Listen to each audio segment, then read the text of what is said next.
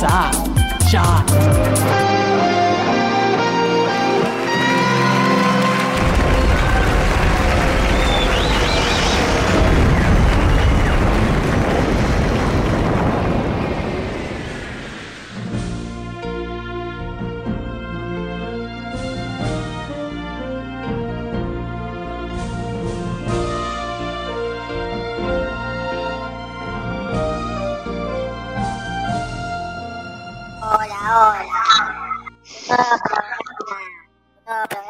Y manica. Estamos dando la bienvenida a todos y a todas. Mi nombre es Fonito y los voy a estar acompañando. Acá los chicos me contactaron de nuevo, así que un gran saludo. Bueno, tremendo, ¿eh? Tremendo. Tremendo. Saludo sorpresa. Saludos Sí. sorpresa de Fonito. Pensé que era Eh. así Argumedo, pero creo que ya falleció, ¿no? Y bueno, creo que habla así ahora también. Claro. Sí. Fo- Fonito se pliega a nosotros por las vacaciones de invierno. Para Seguramente. Los más peques. Así es.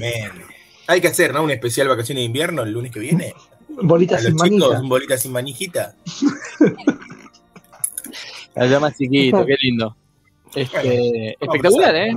Bueno, bolas y manijas. Ojo, ojo, un programa especial con todos deportes para niños. Que Ah, bueno, ¿eh? Rayuela. Rayuela, Gallito Ciego. El cigarrillo 43. Vamos a hablar de los juegos de antes, de la dinámica de, de lo impensado, ¿no? Impensado. Juegos de antes. Sí. impensado. Tal cual. Distintos tipos de manchas. Claro. El, ¿Cómo era? Se llamaba uno. La mancha no se pelota. Ese que uno iba, iba saltando. Esos juegos ya medio criminales que uno iba saltando en una pata. Y si apoyaba la segunda pata, todos podían pegarle patadas hasta que llegaba a la zona de salvación. No, mira, ¿Recuerdan eso? no, no, no. Gue- Guerra, guerra, Primera Guerra Mundial se llamaba. Sí, No, sí, más o menos. No me acuerdo ahora cómo se llama. Tiene uno. La mosca, ¿no era mosca? No sé. Juegos salvajes del conurbano, lo estás nombrando. Pero la guerra se reproducía con piedras, con coquitos de los pinos, con, con todo El- tipo de proyectiles. en la guerra, en el amor y en los juegos infantiles todo vale. Todo. Claro. Mm, bueno. Así que bueno. Bueno, ¿cómo están? Bien, muy Ok. bien. Marco, Bien, se te nota raro. Sí, yo me puse un fondo, me puse un fondo de una, de un chalet de, de Mar del Plata, eh, alquilado, bueno. por, alqui- alquilado por Booking. Es muy bueno, es, es Muy bastante bueno. real. Bueno, qué miren, original. miren qué real que es. Ay, que lo tiene, y todo. Una, tiene una vitrina, miren eso. Bien. Espectacular. Muy bueno. La vitrina con Ginebra Bols. La- no, tiene unas botellas vacías de cerveza Antares, es truchísimo. Bueno, Eh, la palabra chalet ya me, me seduce. Y, claro, un chalet. ¿Estás en el barrio de los troncos? Estoy en los. eh, eh, hoy me dijo, era como los, los. El bajo, los troncos, el tronco bajo, no sé, parece que los troncos tienen como entidad Es como y los, todo lo, de los, los palermos, ¿no? los troncos Claro, Hollywood. porque claro. los troncos, yo no conozco Mar del Plata, fui una vez sola Mm. en junio del 86. No sé si Mirá. te dice algo. Fa. Pleno, pleno Vi, mundial. vi el, gol, el gol de Maradona a los ingleses allá, Mirá, vos, tenés que volver. hacía 10 grados bajo cero, más o menos. Con lo que debe estar haciendo hoy, más o menos ahí. Sí, Y. Pero recuerdo que estaba el, bar- el barrio Los Troncos, que eran todos chalet, así impresionante. Claro. Sí. Yo, si en el contexto de vacaciones de invierno me decían los troncos, creí que me estaban ofreciendo alquilar una, una cabaña hecha por niños. Eh, no un- un- una casa. No, un señor chalet. Un señor chalet. Ahí debe, ahí, claro. Sí, sí. Hay la- platita ahí, ahí, ahí, mira, está el, el cuadro pintado ese, como en la casa de mis abuelos. Espectacular. Allá están los herederos. No veo acá lo que. Y el, y el Ah. platito en la pared, ¿no? ¿Y el El platito, o es un reloj? sí. Un platito. No, es un platito. Y hay, eh, hay un ancla que en el eje del ancla tiene un termómetro. Espectacular. Obviamente debe haber alguna foca mm, de la humedad. ¿Sabes que no hay? No, no, foca Claro, de la humedad no. Comprá una y dejala ahí de regalo. Tendría que dejarla porque sí es cualquiera. Y Y hay, por y ahí hay con la sequía que hubo migró hacia, hacia el norte, no sé, hasta Isla Feroe o algo así. es, es probable, es probable. Tremendo. Pero bueno, así estamos acá, Muy bien. en la feliz. Impresionante. Ya hay repercusiones ¿eh? en el chat. Uf, Sí, sí, sí. E incluso gente que vivió en la feliz, nos dice. Uh, Eh, Z Román, por ejemplo, nos dice la emoción de volver a escucharnos. No confía en nosotros, entonces dice, por si no lo dicen, salió campeón River. ¿Cómo no lo Sí, vamos a sí. decir? Nos debemos a la información. Eh, Vieron que pasó medio desapercibido, ¿no? sí, porque ya estaba era como, como algo muy- muy se fecha. Está, bien que un equipo diferencia. saque tanta diferencia porque no se disfruta tanto, ¿no? Porque como que es a cuenta gotas la alegría. Ya no tienen ganas de festejar, Claro. ya vienen y nunca festejaron en realidad, porque Claro, no se, Fuera- no se vive tan exultantemente, ¿no? Como claro, lo vieron venir, lo vieron venir, pero cuando ya está ahí, ya como que ya pasó. Así Le faltó, claro, le fal- y claro, exactamente. Fue, fue un torneo de millonarios, pero además le faltó eso que tienen todas las películas, porque saben las películas, transmitir una emoción, cosa que no lo hace, la- no lo hizo este campeonato.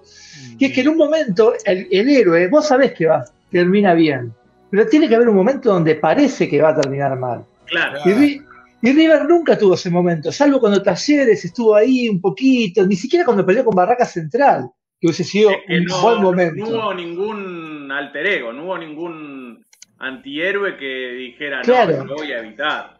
Claro. Y así es, es, eh, termina siendo intrascendente, verdad. Falta pasión. Bueno, Estoy viendo Eh, en la tele como de Micheli se saca fotos desde su BMW con Mirá. un montón de chicos. Eh, Z Román nos agrega, el, eh, nos dice el 25 que cada barrio tenía sus reglas, supongo que hablando de los, de los juegos de niños. Y después nos confiesa que Barrio Lindo se refiere a los troncos, cheto, yo viví 12 años en La Feliz. Mirá, Aclara que nació en Capital eh, y tiene la teoría de que uno es de donde más años vivió en su vida, en mi caso Capital, pero eso va cambiando también. Bueno, sí. Con el eh, correr del que tiempo. te quedes en el mismo lugar, ¿no? Claro. Eh, tal cual. Y nos pide que expliquemos eh, por qué apartaron cuatro jugadores del plantel profesional de Huracán. Bueno, acá tenemos el especialista. Tremendo. Hablando, de los, Uh, ¿no? uh, hablando de los troncos. Uh. exactamente, Está exactamente. complicado Huracán. ¿eh? Estuve mirando la tabla y está complicadísimo. ¿eh?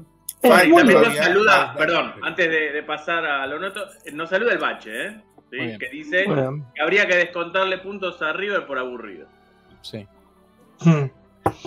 Eh, sí, sí, sí. Huracán está muy. eh, Una vez que estábamos más o menos bien de, en promedio, eh, nos vamos a ir a ver por terminar últimos en la tabla. El día que se gesta el primer descenso por tabla después de mucho tiempo. Sí, O anteúltimo. Ni siquiera eso, ni siquiera eso, anteúltimo, porque se da justo que el último es el mismo que en las dos tablas. Pero falta. Eh, yo, creo, yo creo que podemos lograr el último, Ah, el último bueno, puesto. Es probable. Lo Por podemos. ahora, Instituto lo está evitando porque le gana 1 a 0 a Arsenal y lo Ujú. condena ya. No sé si ya se va al descenso con esto, pero debe estar No. cerca. No, Porque no, además. no, porque no termina acá, Fumau. Claro, ese Ya es el sé, tema. ya sé. Pero además, Instituto era el que estaba ahí eh, juntito con Arsenal en el tema del descenso. Porque divide por menos, ¿no? Con Claro. este, con este triunfo se va bastante y queda Arsenal último en el promedio y anteúltimo queda Sarmiento de Junín a 20 puntos de Arsenal.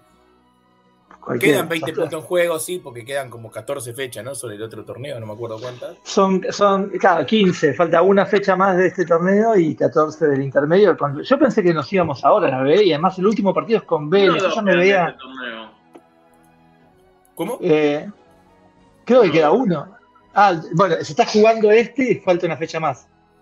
No, no, faltan dos más. Faltan ¿Sí? dos. Sí, tanta Sí. diferencia sacó River, sí. Ah, mira. Bueno, pensé que Sí. faltaban 6 puntos nada más. Pero bueno.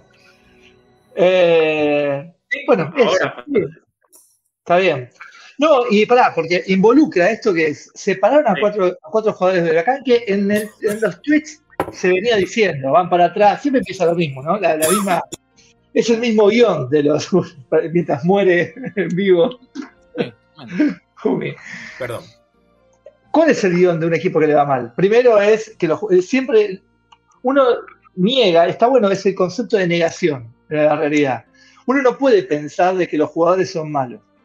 Claro, Porque si no, sería que somos malos nosotros que lo compramos. Entonces, o nos engañaron, nos metieron en el perro. Entonces, como el narcisismo ese no se puede tocar, porque si no seríamos unos boludos, lo que pasa es que van para atrás los jugadores. Y llega un momento, yo no digo que no haya jugadores que van para atrás, está visto que muchas veces van para atrás, pero dale, van para atrás, le cambian el técnico, van para atrás, le cambian el técnico, y quizás son cangrejos de verdad. Y Además me gusta eso, ese error de decirle cangrejos a un jugador que va para atrás, cuando en realidad va para el costado. Eso me, me mata. Como también en la canción esta, es que, que yo no camino para atrás como un cangrejo. Y claro, como, o como también una vaca. Es más, una vaca camina para atrás, un cangrejo no. No sé si la vaca camina para atrás, ¿eh? Hay que pensar que, que ser vivo camina para atrás. Michael Jackson, el único. Michael Jackson. Yo no camino para atrás como Michael Jackson queda mejor. Eh, o gritarle, o gritarle en la cancha a los jugadores, Michael Jackson, Michael Michael Jackson. Jackson. Sí. Michael Jackson. Eh, volviendo a tu, a, a tu análisis, Marco, Sí, hay una instancia anterior a, a toda esa que es nos chorean los árbitros. Nos También. la AFA. Que ya a esta altura en Huracán la pasó porque es, es evidente que no es solo eso. ¿No es eso o no es solo eso? No tenemos claro. peso. Esa, esa, esa, esa que dice Fran, esa es la, es, es la versión más eh, refinada. Nos falta peso en la AFA. Jugamos los lunes porque nos falta peso en la AFA. Y quizás Bueno. estás último en la tabla y no, no funciona ponerse un Fran, sábado a las 7. Boca vuelve a jugar el lunes 21 a 30, el, el que Sí. viene. Mirá, Tremendo. Le Es falta el, Voy a peso en tratar la de AFA. no ir. Voy a tratar de no ir. es el Atlanta de, de la A. De- de- Claro. de la- Pero bueno, eh, para cerrar esto, porque no tiene mucho sentido, eh, separaron a cuatro jugadores de común acuerdo entre el técnico y la comisión directiva, porque aparentemente fueron o, o dicen que iban para atrás y ahora con esto de que lo separaron ya queda legitimado. Vino un escribano y dijo, van para atrás y firmó. Uno de ellos, un ex Atlanta, Epa. que casualmente Bien. se hace llamar el Pata Castro. Ah, ¡Oh! bueno, pero. El Pero el pata, Pata, es un Pata querido. Pata querido, no me hagas- Pero bueno, no sé, para mí era el mejor jugador que teníamos. Cada vez que entró, fue, fue el único tipo que le dio un poco de calidad al juego de Huracán este año. Pero bueno, parece Bueno, que.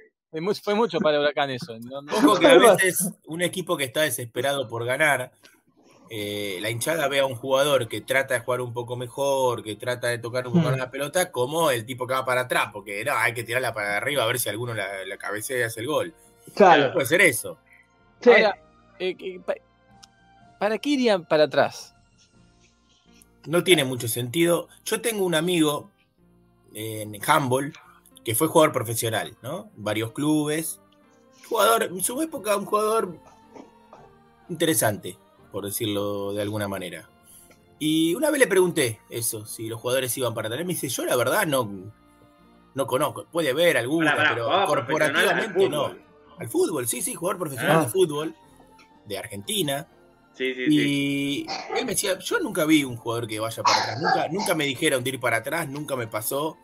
Eh, no digo que algún jugador no vaya para atrás, pero eso de que, ah, que van todos para atrás porque quieren sacar un técnico, y eso, dice, no, la verdad que no, no creo que pase.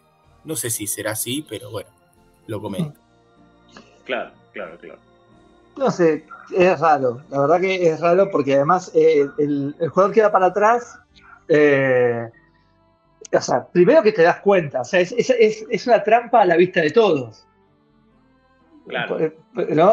Con Tal la cual, es muy difícil, o sea, salvo que te hagas un gol en contra, pero eso, eso sí, no hay jugadores que se hagan goles Claro. en contra a propósito. No. Claro, y, y por, otro, y por otro lado, eh, al que putean es el jugador. El que se desvaloriza si te va mal deportivamente es el jugador. El jugador no gana nada haciendo para atrás, salvo que tenga a- el técnico realmente sea insoportable y dicen, che, es como una especie de huelga a la japonesa, que eh, en vez de hacer huelga, juegan a reglamento, y, como, y cierto reglamento es jugar para atrás. O sea, no, hace- no hay, que- no hay que hacer jugadas ofensivas, o sea, hay que hacer todo este, La única, la única forma que entiendo tendría algún tipo de sentido jugar para atrás y que no sea perjudicial para el jugador sería que se lo pida el- la comisión directiva, supongamos, Ah, claro. para sacar. No, pero yo no la que tiene pienso- mucho sentido tampoco. Yo la que pienso a veces por eso la mayoría de las veces es legítimo esto de que fue para atrás, porque ¿cuál es el objetivo de la cama? Es cuando, además en esta instancia de Huracán ya no queda tanto campeonato y ya cambiaron con varios técnicos, o sea, no tendría tanto sentido. Digo, es ese jugador que no es tenido en cuenta, o sea, no juega, o sea, que sería difícil que vaya para atrás porque no juega, y de repente se le arma un hueco por varias razones, lesiones, tiene un rato y dice a este, no, yo prefiero que se vaya a este porque con este no juego. Pero el que juega en general no quiere que se que se que vaya el técnico que lo pone. Y no, Claro. y el que decís vos que entra un rato, se supone que, salvo que sea que lo, lo ponen tres minutos para. Pero si va para atrás y se nota, o juega mal, no se nota para atrás, pero juega mal, la gente va a decir, ah, bueno, este técnico está bien que no lo pone porque es un perro. Claro, claro, también. Por eso digo, no, no, no, no digo que, que- nunca hayan ido para atrás los jugadores, Te- pero Claro, tendría que ir para atrás, o sea, eh, esquivarse a todo, a todos, casi estar por meter el gol, o sea, demostrar que sabe jugar y ahí ir para atrás, literalmente, o sea, dar un pase hacia atrás. Y entonces todo el mundo, igual la gente lo va a odiar ahí. claro, por eso en esos casos no tendría ningún tipo de sentido feliz, o sea, final feliz para el jugador, no, no, no, no Sí. entiendo cuál sería. Pero bueno. Así que bueno, son fusibles, ¿no? Es como fusibles. Yo creo que en sí es como una excusa, como ¿viste? el ajuste, un ajuste. Viene un técnico nuevo y dice, bueno, esto, ahora vamos a dar un golpe en la mesa, sacamos estos cuatro que estaban yendo para atrás o que no, le estaban, no estaban poniendo lo que había que poner. eh, Claro. ponemos tres, cuatro pibes de las inferiores y por ahí le sale bien, esos pibes lo venden y así. así No, y además marcan la excusa. eh, de- bueno, tan malos no éramos. Pasa que había un par que estaban yendo para atrás. Siempre poner la excusa en, en algo externo a uno mismo, ¿no? Claro, se salvan los otros. Pero bueno, ese fue todo el informe sobre. Ir para atrás. Como, Impresionante, ¿eh? como contrapeso a esto, mi perfil es de hoy va a versar sobre una ex gloria de Huracán que eh, mientras recién producía el informe me doy cuenta que fue un, un grande en muchos otros aspectos. eh, así que mi informe pasó de mm, durar un minuto a dos minutos. Perfecto. Perfecto. Valentina encima. Claro. Sí, acá nos saluda Eduardo. Eh, nos dicen que no sabe si nos enteramos que la final de la Kings League va a van a ocupar un tanque de guerra, una catapulta, un cañón y un tipo va a caminar sobre la cuerda floja de un lado al otro del techo del estadio del Valencia. Muy bueno. No, no nos enteramos. Perfecto. Z Román dice que eh, tienen peso Huracán, pero por eso se va al fondo de la tabla. Claro. Mm. Y el bardo acota que van para atrás para poder ir para adelante. Si van siempre para adelante, se termina la cancha. Así que también Eso, sí, eso es también es cierto. verdad, hay que saber ir para atrás también. de vez en cuando. Recordemos Sí, sí, que con. el- eh, Hay una época que decían, ah, no, no, no, no, cualquiera estoy diciendo. Iba a decir, ¿qué acto fallido iba a cometer? Que, el, que antes decían que la AFA tiraba para Huracán porque Angelici era, era de Huracán. Y estoy Claro. pensando que era Boca, no era la AFA, con lo cual estoy diciendo Claro. que Boca es la AFA y me estoy metiendo en un problema. Claro. Igual. Bien. Bueno, ¿qué más tenemos? Estamos en la venta, ¿no? El perfil es de. sí, sí, sí. Yo tengo un perfiles. Vamos a estar hablando del nuevo Felipiño. Tremendo, otra vez. Nosotros siempre estamos un paso más allá. Cuando se habla del nuevo Messi, del nuevo Garnacho, nosotros hablamos de Felipiño. Y ahora el nuevo Felipiño. Tremendo. atentos. Claro, claro. Hubo muchos campeones este fin de semana. Sí. Hubo torneos sudamericanos en distintos deportes. Hubo mundiales de vóley. Hay Hubo- ligas mundiales. Hubo hay torneos, torneos de tenis muy importantes. torneos con, con cacafeños. Hubo también. También hay otros torneos internacionales que involucran a Argentina en algún deporte. Varios, ¿eh? Para hablar hoy. Perfecto. Tremendo, tremendo. Y eh, si queda tiempo también, hablaremos de los Juegos de las Islas que se desarrollaron. Ah, Oh, ¿ya? Se jugaron los Juegos de las Islas en Guernsey y eso también nos puede dar la oportunidad de ir a Guernsey y conocer Vayamos. su fútbol. Tremendo. ¿No, no hemos ido ya alguna vez? Sí, mil veces. Seguro, mil veces. Sí, pero. Qué Ya lindo. para volver. Mil veces Cuando porque uno hablamos, descubriendo cosas. Cuando hablamos de Guernsey, hablamos de una de las islas del canal, ¿no? Cerca de la isla de Man también, ¿no? Por ahí es. Está todo ahí. cerca. Europa es cerca todo. Está todo cerca. No, eh, la isla de Man queda entre entre las dos islas de la Gran. Bretaña, ¿no? Mientras que estas creo que quedan en- en- justamente en, la, en el Canal de la Mancha entre Francia y Gran Bretaña. Ah, bueno, entonces tenía mal ubicado a la isla de Mancho. El canal no se mancha. Eh, así que hablaremos un poco de eso. Y eh, les quiero contar ahora que hablaban de, mm, de esto de la Kings League. Que yo el jueves voy a ir con Juan Pablo a ver el All Star Game tremendo. Mm. de argentinos. Del básquetbol. Argentina Juniors. Que entre otras eh, disciplinas eh, hay una que se llama eh, como habilidad o algo así. Y hay que hacer todo un circuito con la pelota de básquet tipo gladiadores americanos, haciendo dribblings, eh, este, destrezas y tirando el aro. Sí, sí, Además- sí, eso, eso está también en el juego de las estrellas de la NBA. Además del torneo de triples, el torneo de tiros a distancia, que no es lo mismo. Claro. Por ejemplo, no sé si vieron un gran campeón de, de triples, como Stephen Curry, cómo metió a distancia, pero Claro. jugando al golf. Mirá. Hoyo, hoyo en uno, y no y ahí es donde muestra el hacha y se nota que no es alguien que viene del golf. Sale corriendo como Ah, loco, sí, gritando, se va hasta el hoyo, vuelve todo. La tienen que haber echado del- de- de- sin, respetar la etiqueta ni nada. Tremendo. Tremendo. Eh, bueno, y va- se va a jugar un partido de 3x3. Y también el partido de las estrellas, que va a contar con jugadoras mujeres dentro de las Ajá. plantillas. ¿eh? Así que un poco el antecedente que hicimos con la selección de Esperanto, ¿no? De hacer deporte multisex. Que bueno, Exactamente. espero que estar con, ese, exactamente. con esa información. Impresionante. Perfecto. Impresionante. Tremendo. Eso Bueno. se- es el día jueves, ¿sí? Así es. El día miércoles, dentro de algunas de las cosas que contaba Jumagu, Argentina se presenta al final, no es ni final ni semifinal, Jumagu, es cuartos de final de la Claro. Volleyball Nations League frente a Italia. eh, se presenta el miércoles, creo que es partido único, ¿sí? Para pasar Sí. a las semis. Y en el sub y en el Mundial Juvenil, Argentina perdió con Irán y va a jugar por el tercer puesto. No me acuerdo contra quién. Eso eh, de volei también. Claro. Bien. Muy bien. Eh, siendo con selecciones nacionales, los Pumas dieron un batacazo tremendo y en la última jugada, pese a ir ganando toda, todo el partido, se lo dieron, se le habían dado vuelta, eh, eh, faltando dos minutos, y en la última jugada lo pudo revertir, le ganó Australia, en Australia, en el infierno de Australia. Mm. Eh, así que gran victoria de los. Dante. Que habían perdido contra Nueva Zelanda, ¿no? ¿Cómo? Que ya Claro. habían perdido en la primera fecha Sí. contra Nueva Zelanda. Venían de perder frente a Nueva Zelanda. Pero también hubo otra noticia en, en lo que vendría a ser la Copa Libertadores del, del rugby, Kaito. Sí, sí, sí, porque ahí un, un país tradicional del- de la garra, ¿no? Porque es lo que hay que poner en el rugby, se coronó campeón de América de la Copa Libertadores de, de rugby el Club Atlético Peñarol. Peñarol nomás.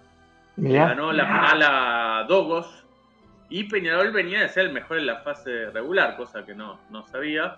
Sí, sí, que, sí. Estaba saludo peleando a junto con los Pumas 15, creo que se llaman. Eh, pero quedó primero Peñarol y terminó No, jugando. no, Pumas no. Hay, hay unos equipos que se llaman Dogos, otro. Dogos eh, es el cordobés, El que- eh, es la que selección la- de Córdoba. Y después hay otro que no, no es Pumas 15, bueno, no sé, es el de el otro, el de Buenos Aires o el de Argentina, no sé. El otro Puma. Eh, pero bueno, Rodríguez. a Dogos. Eh, se, se escucha como el- la regurgitación de las voces. No sé, de alguien. se les- ¿Todos lo escuchan o solo yo? No, yo escuchaba también algo. No Ay, siempre. ¿Seré yo? Mm, Puede ser que seas vos un poquito. se escuchó también, no sé si si- Entonces, parate, vamos a hacer una cosa. Pero ahora no se escuchó, ¿eh? No, Pero- no, pero. No, Sí, sí, no, no me, vos, mi- cuando no me mientas, no me mientas, no me Ahora sí, mientas, sí. porque. Sí, sí, sí, sí. Estoy yendo para atrás. Estoy Cuando hablas para vos, atrás. cuando hablas Voy a, vos, voy sacarme los auriculares, porque temo que como estoy con la compu de auriculares es. Claro, claro, claro, claro, puede ser eso. Pampas tal, tal vez era el que vos decías. Jorge. Sí, sí, sí, Eh, Pampas, Pampas 15. Jujuy. Sí, después estaba Selknam de Chile, etcétera. Todo Olimpia de Paraguay, si no me equivoco. Sí, claro. Bueno, Cobras de Brasil. Y eh, la final fue por 23 a 17, el triunfo de Peñarol. Linda la camiseta de rugby de Peñarol, ¿eh? Ese eh, negro y amarillo, no sé si llegaste a verla. No, no. Una lástima. Epa, ¿eh? ¿Yo, yo sigo estando? ¿Me Sí. escuchando mal? Ya vos te escucho bien, Marcos. Eh, no, escuchar escuchamos bien todo, pero se, se escucha el. Porque Doble. ahora, ahora estoy con la compu nada más. O sea, no hay doble juego de micrófono ni nada, pues ya apagué el. Es, cuando hablas vos solo no pasa nada. Pero ahora cuando hablo yo se escucha lo que yo hablo por tu micrófono. Voy a ver Sí, si soy yo. O es sin auriculares. Puede Ah, ser. Puede ser Kite sin auriculares, ¿eh? Kite, ¿vos escuchás eso que escuchamos nosotros? No, yo no lo escuchaba. Ah, Ahora. ¿cómo se escucha? Hola, hola, hola, hola, hola. Ahora Era no, Hola. era. Mirá, Perdón, ¿eh? final- pedimos mil, mil disculpas, Marcos. Al final, ya ahora ya estoy. Perdón, no, ahora, Marcos, ya está, eh. ahora ya lo dejo, no me pongo los auriculares. Pásense. Perfecto. Bueno, eh, estábamos hablando de rugby, ¿no? El deporte Sí. rey. Sí. Y déjenme ahondarme en ese deporte un poquito. Porque uno de los nombres del rugby es eh, Pablo, Pablo Cremacci, ¿cierto? Sí. Eh, que jugó en los Tordos, que llegó a los Pumas, que fue protagonista de una hazaña. Saben que él eh, es mendocino, aunque no vive en Mendoza, pero nunca se deja de ser mendocino, ¿no? Claro. Eh, protagonizó una hazaña en la que la selección de Mendoza le ganó a la selección francesa Ah, hace muchos años, cuando Pablo Cremacci estaba en actividad, hace más de 30 años. Mira. Tremendo. ¿sí? Em, pero bueno, no es de él de quien les quiero hablar, Claro. sino de Benja, su pequeño hijo. Mira. Pensé que era el perro. No sé por qué, ¿eh? No, no, no. Benja Cremacci, la nueva promesa del fútbol argentino. No me digas. creer. O del fútbol, fútbol argentino. A él le o del dijiste como fútbol- Messi. O del fútbol norteamericano. Estadounidense, para ser preciso. ¿Cómo, No cómo, cómo? Bueno. Benja Cremacci nació en No Miami, provincia de Orlando. ¿Sí? Y E, y E va a ser, o ya es, compañero de Leo Messi. Porque juega en el Inter de Miami con sus tiernos 18 añitos. El hijo del Puma, Pablo Cremacci, Benja Cremacci, es un todoterreno del fútbol, un todoterreno del deporte. Lo estamos conociendo a través de Messi, otro argentino, que va a triunfar a Estados Unidos. Benja Sí. Cremacci es estadounidense argentino o argentino estadounidense. Ah, Son esos argentinos eh, alimentados a hamburguesa y langosta, ¿no? Esa- argentinos alimentados a hamburguesa, langosta y también argentinidad, porque a pesar de haber nacido en Miami, él viene seguido a Mendoza, Mirá. provincia no natal, eh, y habla argentino como cualquier hijo de vecino, festejó la victoria de los muchachos en el Mundial. Tiene... ¿Habla, habla argentino o es mendocino? Porque los mendocinos hablan medio parecido a No, los no, no. chilenos. Él habla argentino porque además, como Agu vive en Miami. Miami es una ciudad bien Sí, argentina. Sí, sí. Ahí aprendió a hablar argentino, por eso habla el argentino que se habla en Argentina, no en Mendoza. ¿no? Ah, está Con bien. esto no, ahora, no ahora, a nadie. Ahora me cierra. Bien. Claro, eh, claro. Y les les decía, juega de 8 en el Inter de Miami. Su Vos referente. sabés que el, Sí, el, el- el padre también jugaba de 8 al, al rugby, era octavo. mirá, Si mal no me equivoco. mirá. Bueno, eh, juega de 8 en el Inter de Miami. Su referente es Rodrigo de Paul. ¿Qué no jugaba? Palabras mayores. Y con todo, con esto les estoy diciendo que quizás sea el de Paul, el de Paul argentino o el de Paul de Messi. Del futuro. Sí. Y le digo que es el nuevo Felipiño porque, teléfono para Chiquitapia, ya fue convocado por las juveniles de Estados Unidos. No, no. Epa. Él se siente más argentino que, El dulce de leche. que Mickey. Y También es un paso ya. Eso ¿Y es un paso. hay muchas cosas más argentinas que Mickey, pero él también tiene que serlo. Para pronto estar en la selección argentina. Ha sido convocado ¿eh? a la sub-20 argentina. Gracias, Chiquitapia, por atender el teléfono. Porque ha sido convocado un partido, Che, pará. un entrenamiento. Se, me ocurre, a- sí. ahora que dijiste, tendría en el, en el predio de la AFA, cuando son convocados los juveniles, ah, los sub-20 inclusive, porque no dejan de ser juveniles, ¿eh? Son, están ahí antes del paso, pero no dejan de ser juveniles. Habría que llevarles un, un Mickey, un Pluto disfrazado para que pasen mejor la estadía. Son chicos para estar concentrados tantos días preparando un torneo. ¿Por qué no llevarles un, un Mickey y un Pato Donald para, para sacar, aunque sea para la selfie, ¿no? Sí, son chicos, después de todo. Y bueno, en Inter de Miami, ¿quién, quién no querrá ir a, a Disney, no? En vez de estar ahí Claro. jugando a la pelota, cosa que no se le desea a nadie. Y bueno, Benja Cremachi, además de ser hijo de este prócer del, del rugby, jugó al rugby. Jugó Ah, al rugby, eh, pero en un momento tuvo que decidirse. ¿Es el rugby o es el fútbol? Y como buen argentino, decidió, se decidió por el fútbol.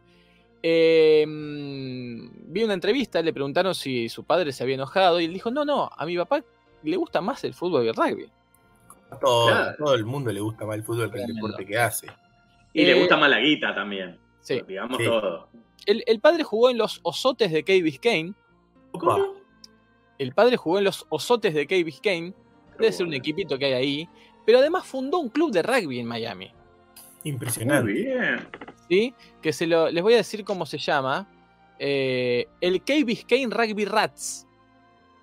Rats. Entonces, claro, su hijo jugaba ahí, pero en un momento le dijo, papá, lo mío es el fútbol, lo confesó. Y eh, hoy forma parte del Inter de Miami. Es su primer año como profesional, tiene solo 18 años. Por supuesto que no se esperaba que jugara, fueran a jugar Messi, Claro. eh, eh, Cristiano Ronaldo, todos los que. Bueno, Cristiano Ronaldo finalmente dijo que no, pero Messi, Busquets, todos los otros, las grandes estrellas que están por jugar con él. eh, encontré una nota de cuando él tenía 12 años, una nota del diario 1 de Mendoza, justamente, un talento, ¿no? Talento mendocino, mitad estadounidense y mitad mendocino titula. No se considera argentino para el diario 1 de, de Mendoza, Claro. sino justamente estadounidense y mendocino. Con 12 años ya daba que hablar, porque había sido visto jugando a la pelota y fue llamado a jugar la Danone Cup en Estados Unidos, que fue una suerte de mundialito de chicos de, de 12 años, ¿no? Que terminó eh, llegando a la final, perdiéndola, la final con Corea del Sur en ese, en, ese eh, torneo hace 6 años, pero claro, tenía tiernos 12 años, y tanto se adaptó y tan bueno es ya desde los 12 años este muchacho Cremachi Benja, que lo nombraron capitán, con la personalidad de un argentino, ¿no? Lo eligieron capitán eh, apenas lo convocaron y él había sido visto jugando, no sé, en una plaza, qué sé yo. Y ahí se empezó a, a inquietar por esto del fútbol y terminó como profesional en el Inter de Miami, dejando el rugby y dejando a su padre con el Key Biscayne Rugby Rats, eh, solo tocando la guinda, ¿no? Solo. Eh, pero bueno, también es hijo de una deportista. Ah, mira. Sí, una deportista del hockey. También lo escuché declarar que la madre sabe mucho de fútbol. Mira, Hockey sobre césped. eh, llegó a integrar la selección mendocina de hockey sobre césped que salió subcampeona argentina en el año Mirá. 90. Se trata de Jimena Lara. ¿sí? Así que, bueno, tocado por la varita. Realmente Benja Cremachi eh, tiene pal, tres sí, por el hermanos. stick. Con el stick. Por el stick. Tiene tres hermanos. eh, bueno, jugó en el sub-17 en la reserva del Inter de Miami cuando fue técnico Federico Higuaín, que no es ni pipa ni pipita, sino el pipeta, ¿no? Higuaín, eh, que fue técnico de la reserva del Inter de Miami y hoy se ilusiona con darle un pase gol a Messi, ¿no? eh, y quizás con formar parte en algún momento de la selección argentina que de cara al mundial se va a jugar en, el norteño país de América, ¿no? Así que un poco para alertar sobre esto que está sucediendo y no dejar de saber que Benja ya vistió la casaca norteamericana, pero con Messi al lado y con un chiquitape atento, esto nos puede dar este, muchas alegrías en el futuro. ¿no? Sí, además se llama Benja, ¿no? Eh, y, y como, como el hijo del 10, del nieto del 10, ¿no? El nieto de- Bueno, Eh, algo, algo li- para agregar a tu Sí, versión con respecto a Mascherano. sí, Fue Mascherano el que, si bien lo tenía en el radar para la sub-20 que eh, iba a disputar el Mundial en Indonesia y finalmente la disputó en Argentina, no lo convocó. Finalmente no lo convocó. Así fue. así le fue. Eh, no, decía que el nombre se adapta al proyecto Escaloneta. ¿Cómo se adapta, ya que hablamos de futuras figuras de la selección nacional? Y también lo enlazo con lo que hablábamos antes, porque hablábamos de campeones de América. Hay que prestar atención a, escuchen este nombre, se lo van a olvidar o no, pero se les va a mezclar con muchos otros. Bien. Eh, Nacho Rodríguez. Ah, mirá vos. Qué bueno. Espectacular para una selección de escalón. Para una escaloneta es eh, mandado a hacer, pero no solo de su nombre vive Nacho Rodríguez, sino que vive de sus goles. Mirá. Por ejemplo, los dos goles que convirtió en la final de la Copa Libertadores de América Sub-20, Ay, ay, ay. en la que el Club Atlético Boca Juniors Poquita. Eh, derrotó a una de las potencias del continente en esta categoría. La potencia, llegaba- me gusta decirle a mí. Sí, sí, llegaba a su cuarta o quinta final consecutiva. Creo, creo que cuarta. Cuarta final consecutiva para Independiente del Valle, el equipo ecuatoriano que está haciendo las cosas bien en todos sus niveles. ¿eh? Sí. Eh, y Boca se llevó la Copa Libertadores con estos dos goles de Nacho Rodríguez, que seguramente en un futuro no muy lejano estará vistiendo la albiceleste también. Tremendo. ¿Quién dirige al Boca Juniors? Juniors? Mirá, un, un, un nombre y apellido ilustres. No tanto de Boca, pero sí del fútbol argentino, el señor Silvio, complete usted. Mm, Marzolini. No, ese está muerto. Carrario. ¿Por qué no? No, eh, ¿cuántos Silvios que están sacando? Otro, Rodríguez. otro. Rodríguez. No, ese cantaba nomás. Uno muy elegante al, al trasladarse. Silvio Rudman. Uf, Ah, cierto. Jugó en Boca, Rudman. Claro, claro que sí. Jugó y eh, fue de esos eh, jugadores que no fue tan querido por la hinchada porque jugaba demasiado bien. Claro. Eh, él Claro, como de hablábamos tirarse de- de, cabe- de cabeza contra el banderín del corno. Tal cual, sí, sí. Em, estoy investigando en las redes sociales de Pablo Cremachi, ¿eh? Tremendo. Lo bien que haces. Eh, puso el estadio en su foto, es el estadio de River. Em, tiene solo dos tweets, ¿eh? Son dos ret- retweets. Le tuiteó Mirá. a uno que tuiteó, me hace azar que estén en línea y no respondan, culiado. ¿Sí? Y el otro que retuiteó es, me hace feliz ver a mis amigos felices.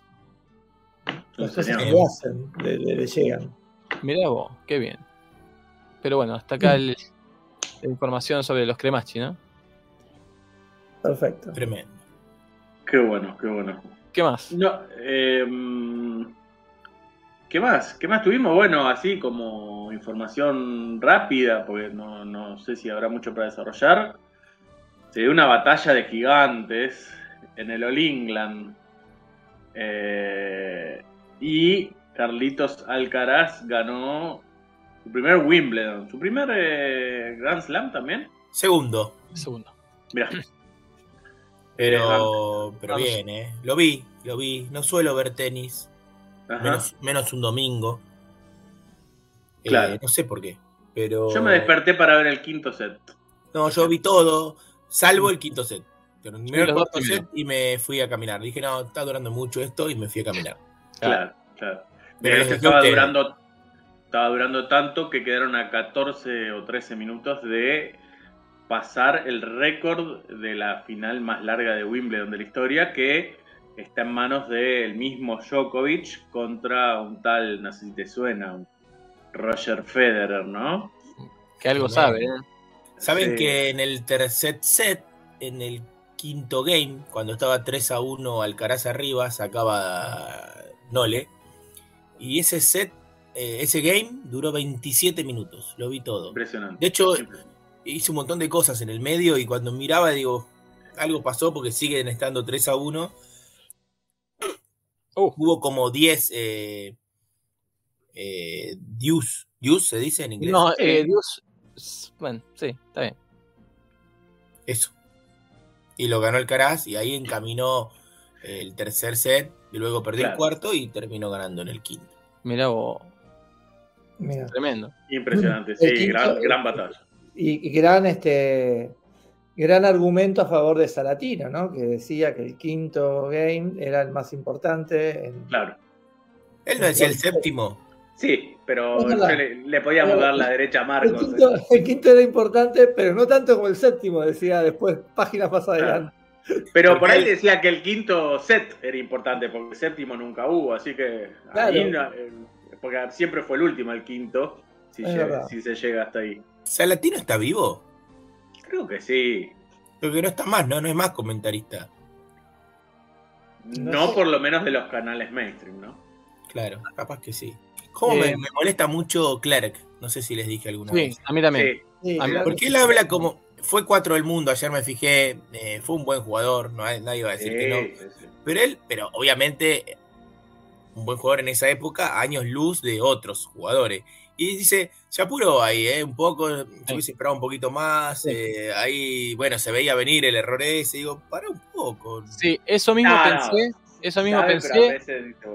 Eso mismo pensé que, que lo que hace es criticar lo que hacen los las elecciones de los jugadores cuando no logran los puntos y alabarlas y decir que fue la mejor elección cuando lo hacen. Entonces, o no, ese drop eh, no era para tirarlo ahí. Pero después cuando a las jugadas siguientes lo tira al mismo momento y le sale, mirá qué bien, qué, qué, qué- qué mirá, inteligente. Eh, Qué maravilloso. Pero es lo mismo que podría hacer yo sin saber Sí, de sí, tenis. Sí, sí, pero A mí el que me gustaba mucho y no sé qué problema habrá habido que lo volaron ya hace un tiempito es eh, Javier Fran. Fran Claro, era a muy mí buen- también. Era muy. Era bueno. Muy bueno. Muy bueno. Tenía un tono bajo, que quizás eso Sí, ahora, que- para, el tenis, para el tenis de hoy Claro. bueno.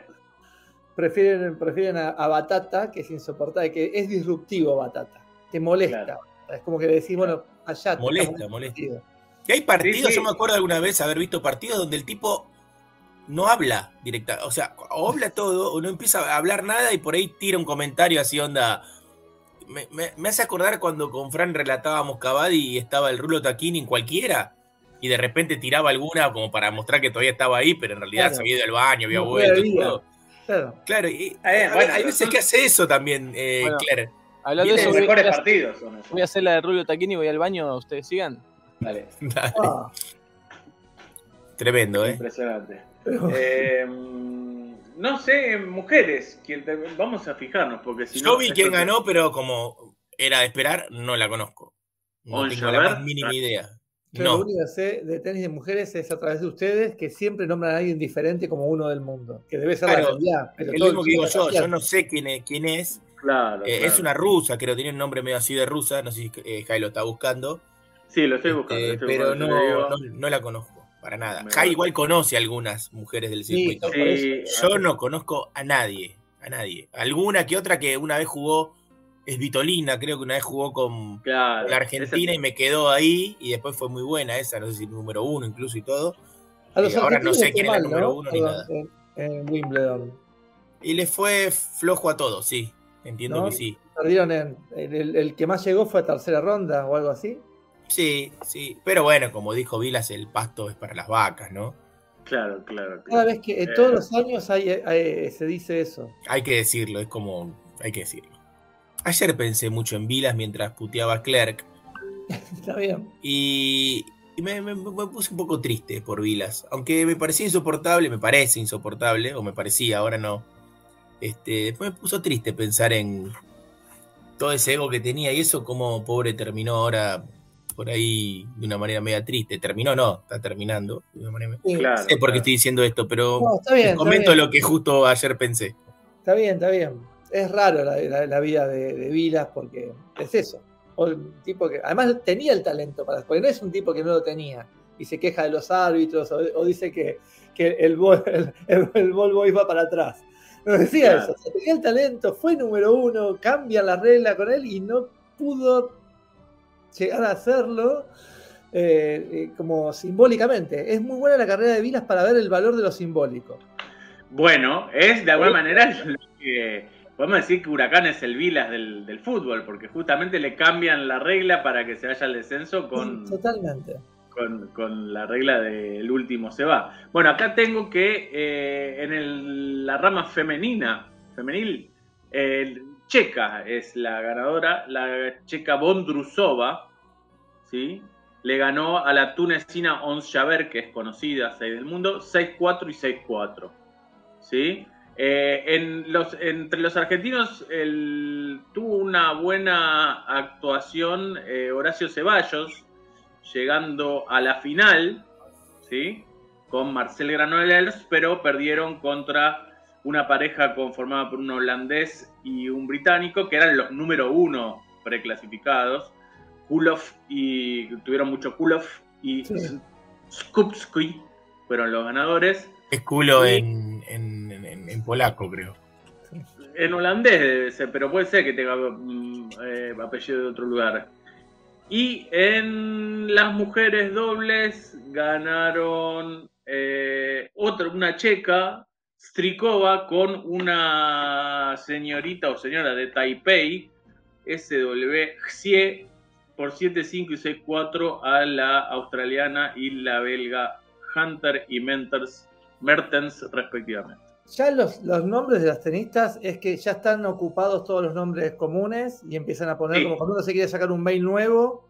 Claro. Ana Bratilova, Ever, todas esas cosas ya están ocupadas, Sabatini, entonces eh, es XCH. Cada vez más difícil. Cada vez Y El otro día, Y de países también que antes no jugaban. ¿Qué, qué- qué historia tiene de tenis? Los países Taipei o Túnez, tenés razón ahí, sí. Taipei, Nada ni tiene siquiera que es un hacer. país. Según como lo miremos, ni Claro, siquiera es un país. claro, claro. claro. Eh, el otro día estaban en la final sentado, estaba, bueno, muchos famosos, ¿no? Muchos. Brad Pitt, Entre ellos Brad Pitt, que, que está Qué muy lindo, lindo, ¿eh? chico, Y eso que no es mi tipo, ¿eh? Pero muy lindo. pero en, Y estaba. Chris Evert con Stefan Edberg. Entonces estaban E- Ever y Edberg. Uno al lado del otro, así como si fueran Claro. pareja. Tal vez lo sean, ¿eh? Y no lo sé, pero Muy bien, ¿eh? ¿sabes qué fue? Que la organización se, se confundió para darles los asientos. Sí. Y la ¿Cuál era cuál? Dije, tal cual. Para mí pasó eso. Ya está. Bueno, ahora que hable. Claro, deben haber dicho, ¿no, Fran? Eh, ¿Cuál es Edberg? ¿El hombre o era la mujer? No importa, ¿Es ponelo Chris. Edberg y, y Stefan Ebert o al revés? Bueno, mandale a los dos, mandale a los dos que vengan. Claro. Eh, hablamos de Mendoza recién y nos está escuchando en Mendoza Inés. ¿eh? Así que le mandamos Claro, un saludo, Lo como pensé siempre. cuando lo dijiste. Eh, un gran saludo. Em, pero bueno, sigamos adelante. ¿Más información? ¿O vamos con otro informe? Eh, sí, no sé qué queda de información o vamos con informe. quieran. ¿tenía algún informe? Sí, sí, yo, te- yo tengo un informe de Mar del Plata que, si quieren, avanzo con eso. Nos va a llevar a. Por favor. Ustedes ustedes me cortan, porque la verdad que es así esto. ¿Cómo lo titularías? Todo comenzó en África. Oh, Oh, Recordando- enfrente. aquel clásico, ¿no? Eh, It's Begin en África. Eh,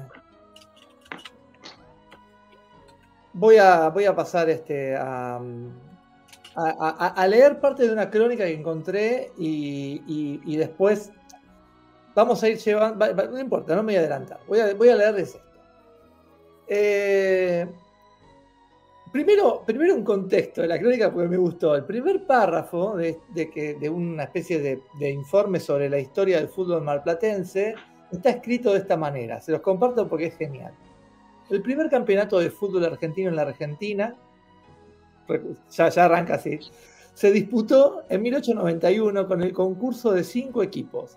Ese torneo no fue reconocido por la AFA y si bien se lo menciona como el primero de estas tierras, no tiene carácter de oficial.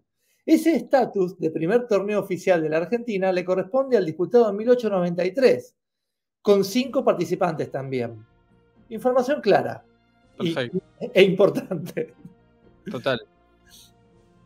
Bueno, en Mar del Plata, ¿no? Eh, el fútbol entra medio en, en el año 1903-1905 y se comienzan los primeros escarceos futboleros, Ah. inorgánicos e improvisados. Pensé que el primer torneo no reconocido había sido en Mar del Plata y por eso hacía toda esa, esa No, introducción. No, por, por eso mismo se los leo, porque yo también, yo también digo, esto lo tengo que compartir porque quiero que la gente comparta mi incertidumbre. la- Tremendo. Eh, bueno, en 1903-1905 comienzan los primeros escarceos futboleros inorgánicos e improvisados en cualquiera de los numerosos baldíos que había en la ciudad de Mar del Plata en esa época. Eh, y que fructificó en la formación de los primeros equipos con cierto carácter estable. Y mencionamos equipos y no clubes o entidades porque cabe suponer que no reunían esa condición. Hay un- un- una especie Cabe de suponer. detalle que es increíble. Bueno, según cuenta la historia, en la primavera de 1904, el joven José Fernández, que podría jugar con Sí, el calor sí. José Fernández arrojó la semilla que pronto germinó en ese juego llamado de los ingleses locos. A la salida, a la salida del Instituto Comercial Lefranc, los alumnos se distribuían en distintas direcciones. Una tarde se les acercó un adolescente porteño, José Fernández, para invitarlos a practicar el juego que inventaron los ingleses. Incomprobable. José Fernández en cualquiera. José Es como Fernández, decir Juan Pérez. claro, Juan Pérez jugaba al rugby, José Fernández jugaba al fútbol. El autor de José Fernández debe ser el autor del Martín Hierro, ¿no? Sí.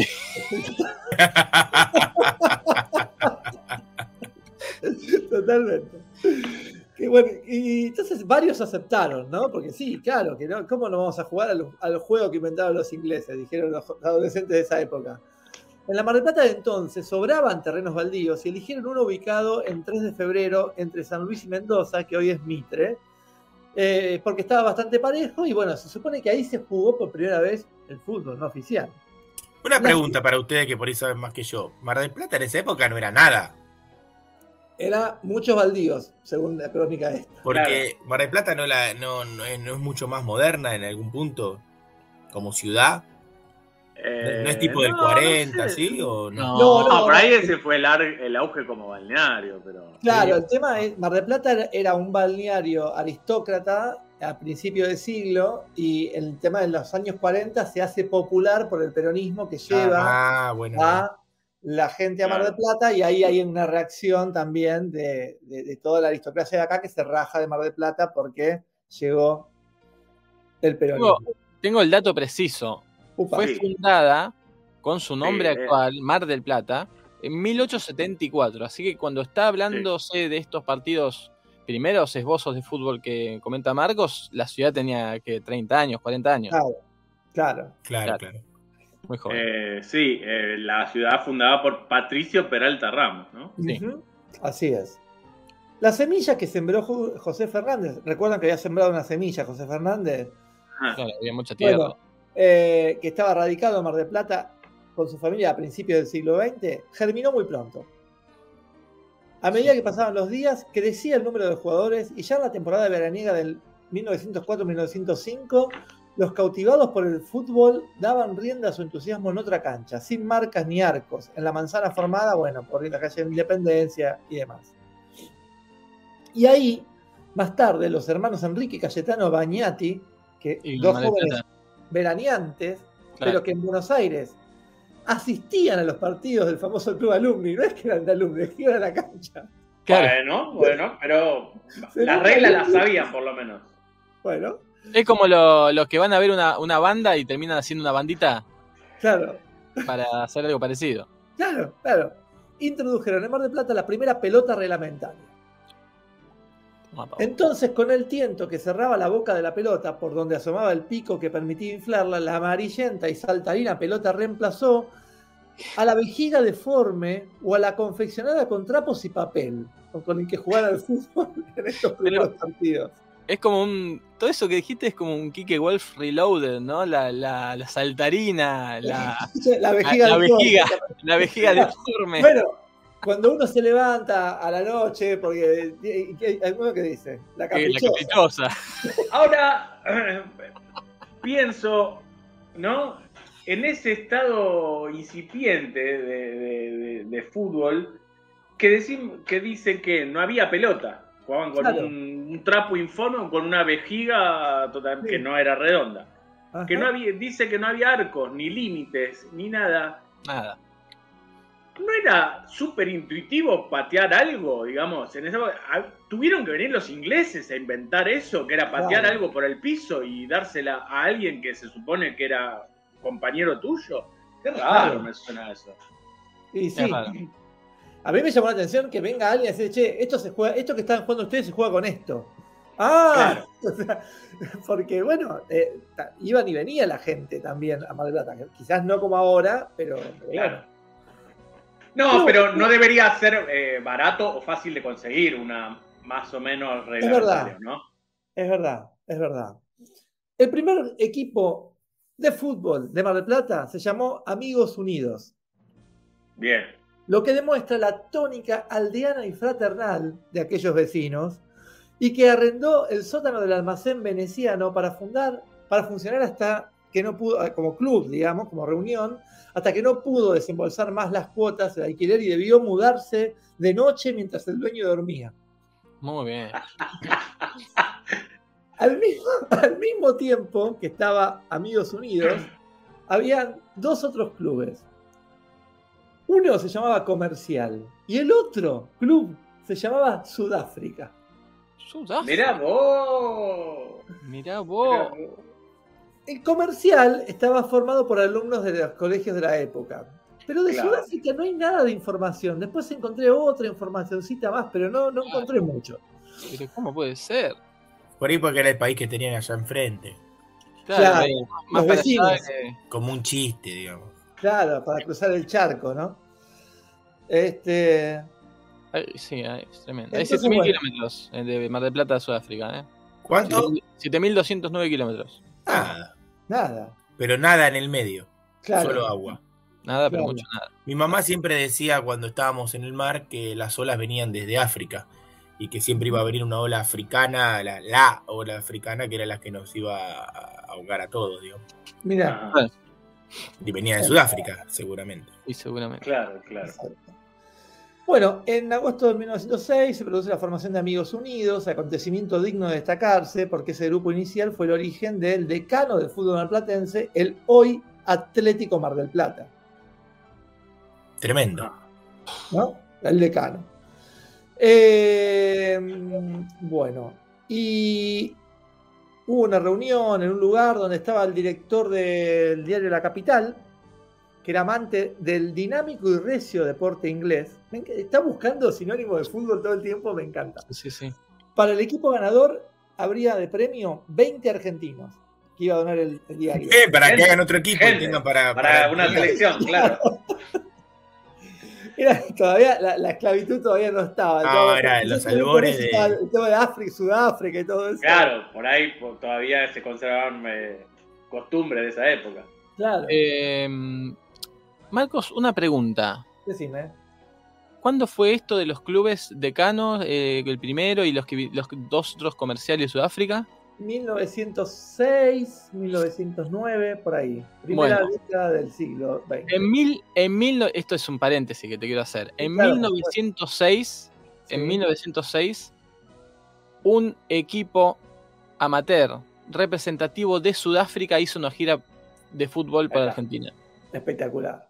¿Sí? Papá. No, no estuvo en Mar del Plata, según la información que pude obtener. Eh, estuvo en Buenos Aires, en Rosario, en Montevideo y en San Pablo, pero y, seguramente causó sensación. Claro.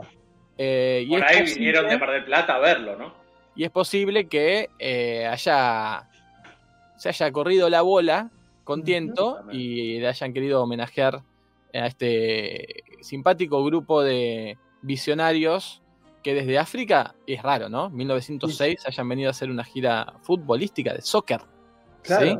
Sí, sí, Este, A, a la Argentina. Y miren, jugaron contra universitarios, contra Alumni, contra Belgrano Athletic, contra Ah. la selección de la Liga Rosarina, contra argentinos, contra estudiantes, contra británicos, contra la Liga Ah, Ura- Deben Uruguaya. haber conmemorado el centenario de la primera invasión inglesa, ¿no? Es muy probable. ¿eh? Claro. Eh, así que, bueno, quizás sea esa una explicación. Muy bien. Em, bueno, entonces estábamos en que el dueño del diario La Capital va a, a- iba a dar un premio de 20 argentinos eh, para un desafío entre San Martín y Amigos Unidos. Sí. San Martín era otro, otro equipo, ¿no? Ahora después digo dos, dos cositas de San Martín. Era partido y revancha, y un tercero en caso de ganar uno, de, uno cada uno. 20 argentinos en esa época era un premio importante. Para un joven, al menos equivalía. Uno, cuando uno dice, si dicen es un premio importante, uno piensa que es un premio importante, ¿no? Porque lo Claro. dicen las palabras que significan eso. Claro. Pero después, inmediatamente después, el cronista dice, equivalía a pasar un fin de semana sin apremios. Bien. A una, bien. Los 20 argentinos para un joven. O sea que entre los 11 que jugaban no era nada, ni un pancho se comían. Claro, hubo necesidad de jugar 11 partidos para definir. ¿Eh? Porque se ve que jugaba, ganaba uno, ganó el otro y después empataron nueve partidos más, no entiendo. O sea, ocho partidos más. ¿Qué está diciendo? No sé, es así. entiende, es, otro, es otra Bueno, bueno, No En- horarios, ni los penales. en, en mi perfiles va a haber algo que tiene que ver con eso, con la dificultad de, de definir ciertos títulos o partidos en esa época, ¿eh? Mira, finalmente hubo un gol de la victoria de un córner para Amigos Unidos, ganó Amigos Unidos y bueno, tengo la formación de Amigos Unidos, pero no la voy a leer porque quiero seguir avanzando. Eh, comercial, era el otro equipo que habíamos nombrado antes, Sí. es reiteradamente derrotado por Amigos Unidos y ello provoca su disociación. Se cansaron de perder y Se dijeron, cansó de "Ah, perder. Nuestro". Y, ve- y que los comerciantes son así, si, si no, no hay ganancia, Claro, quebraron. quedan. Quebraron. eh, pero la mayoría de sus componentes, junto con otros elementos de Sudáfrica que también desaparecía, forman San Martín. Tremendo. Que San Martín cumplió una trayectoria destacada en los primeros años del fútbol argentino, eh, el fútbol organizado de Mar del Plata. Así que durante varios años, San Martín, Amigos Unidos y Atlético Mar del Plata fueron los únicos adversarios existentes. Bien. Los pioneros. Exactamente. Eh, ahora me, me escucho yo dos veces. Sí, es verdad. Sí, yo también. Ah, Bueno, ahora ya pasó, ¿no? Pasó, ¿Cómo? pasó, fue como, hubo como un acople y pasó. ah. Eh, más adelante esta crónica habla de Roberto Ángel Taza. Ajá. ¿No lo tienen ustedes? No, no, no, no. No. no. Bueno, que nació el 12 de julio, hace poco hubiese cumplido años, sobresalía por su actitud y su personalidad. Y si les digo eso, tampoco lo tienen. No, No. estoy No. pensando en gente con actitud, pero Eh, En 1915 integró la famosa tercera división del Club General Mitre. Que se Epa. adjudicó el Ah, campeonato claro, ahora sí. invicta, ahora sí. La tercera división de Mitre, que qué? Que se adjudicó el campeonato en calidad de invicta. De Ah. tercera. Sí. Fundada la primera liga marplatense de fútbol, el Club Atlético Mitre se adjudicó el campeonato de segunda división en 1917, imponiéndose en el decisivo partido a sus oponentes de Aldo Civi Por 6 a 1. Tremendo. Mirá vos. Los jugadores se trasladaron hasta la cancha del puerto en un carro alquilado, siendo una de las figuras Ángel Taza. Un adelanto de lo que vendría más adelante cuando en el inicio de los años 20 alcanzó el tricampeonato en primera división sin conocer la derrota. Eh, mm, bien.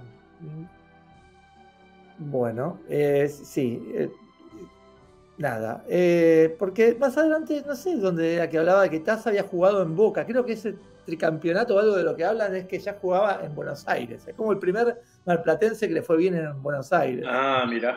Pero bueno, eso lo debe decir en otro lugar que no lo recorté en este momento.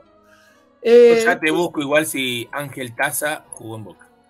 Dale. Y después está hablando de un club La Nación, que, bueno, que puso la plata a La Nación, el diario La Nación, entonces se llamó La Nación. Y después pasaron a llamarse Nación. Y ahí cuentan que era muy común en esa época que los clubes de los años 20 eran planteles de amateur que de golpe venía alguien y ponía guita y se llamaban como, como eso. ¿no? Ujú. Entonces dice, estaba, los equipos eran Casa Muñoz, Claro. Jorge Newell, Relojería La Perla, Como ahora, digamos que se sponsorean y le cambian el nombre al estadio, al equipo. Claro, exactamente. Los, los equipos de básquet españoles, por ejemplo, ¿no? Claro. ¿Son eso? Cerámica. Claro. Claro. Perfumería, ¿cómo era? Avenida. Bueno, y acá también, ya, esto ya se había inventado en los años 20 de Mar del Plata. Estaba Defensores de Salta y hay uno que también lo busqué porque me llamó mucho la atención, un equipo que se llamaba Once Socialistas. Qué bueno. Muy bueno. Tremendo. No encontré nada, después fíjense. Porque, bueno, Creo que ahora hay, ahora hay un 11 Unidos en Mar del Plata, ¿o no? Sí, Eh, hay Claro, unos yo- unidos, pero de Mar del Plata es. yo cuando buscaba encontré Once Unidos, pero bueno. Sí, en Mar del Plata creo que hay un 11 Unidos, pero también hay en otros lados, me parece. Sí. Bueno, acá está, encontré lo de Taza que jugó en Banfield y en Boca Juniors. Mira, Confirmado. Mirá. Eh, bueno, en 1913, al, comenzar, eh, se- al comenzarse a construir el puerto, la empresa francesa que lo construía impulsa la formación de- a sus empleados y obreros de un club deportivo al que denominan Aldo Civi. Mm. Los señores Allard, Dolfus, Szilard y Wilgott eran los propietarios de la empresa Sociedad Nacional de Trabajo Nacional de quién, de qué nación, ¿no? Sociedad Nacional de Trabajos Públicos de París. Ah, no, está bien, de París, Ajá. lo aclaraban. O estaban casados con París. En esa época se usaba de poner el apellido de, mira. de casada. Bueno, estaban construyendo el puerto y arman el club Aldo Civi, que como muchos escuchas de Bolas y Manijas saben, porque esto ya lo hemos dicho acá, el nombre proviene como los kioscos del conurbano, de Claro. Claro. las, las la letras de los hijos, es como el Es una sigla, sí. Jorsil. Claro. Pero lo interesante es que se cagaron y no le pusieron Aldo Civi, que tendría que haber sido, ¿no? Claro. Wiriot con W. Le pusieron con B nada más. O hubo un, un error ortográfico y quedó así, como muchas veces pasa. Está confirmado que ya nace como Aldo Civi y, y no que les deformó con el paso del tiempo, ¿no? Eh, sí, yo por lo que, lo que, lo que leí, sí. No, no, supongo que sí, supongo que sí. Eh, pero bueno, bueno, puede ser también que en el momento de inscribirlo, como tantos Brian, que, que- que- Ian, claro.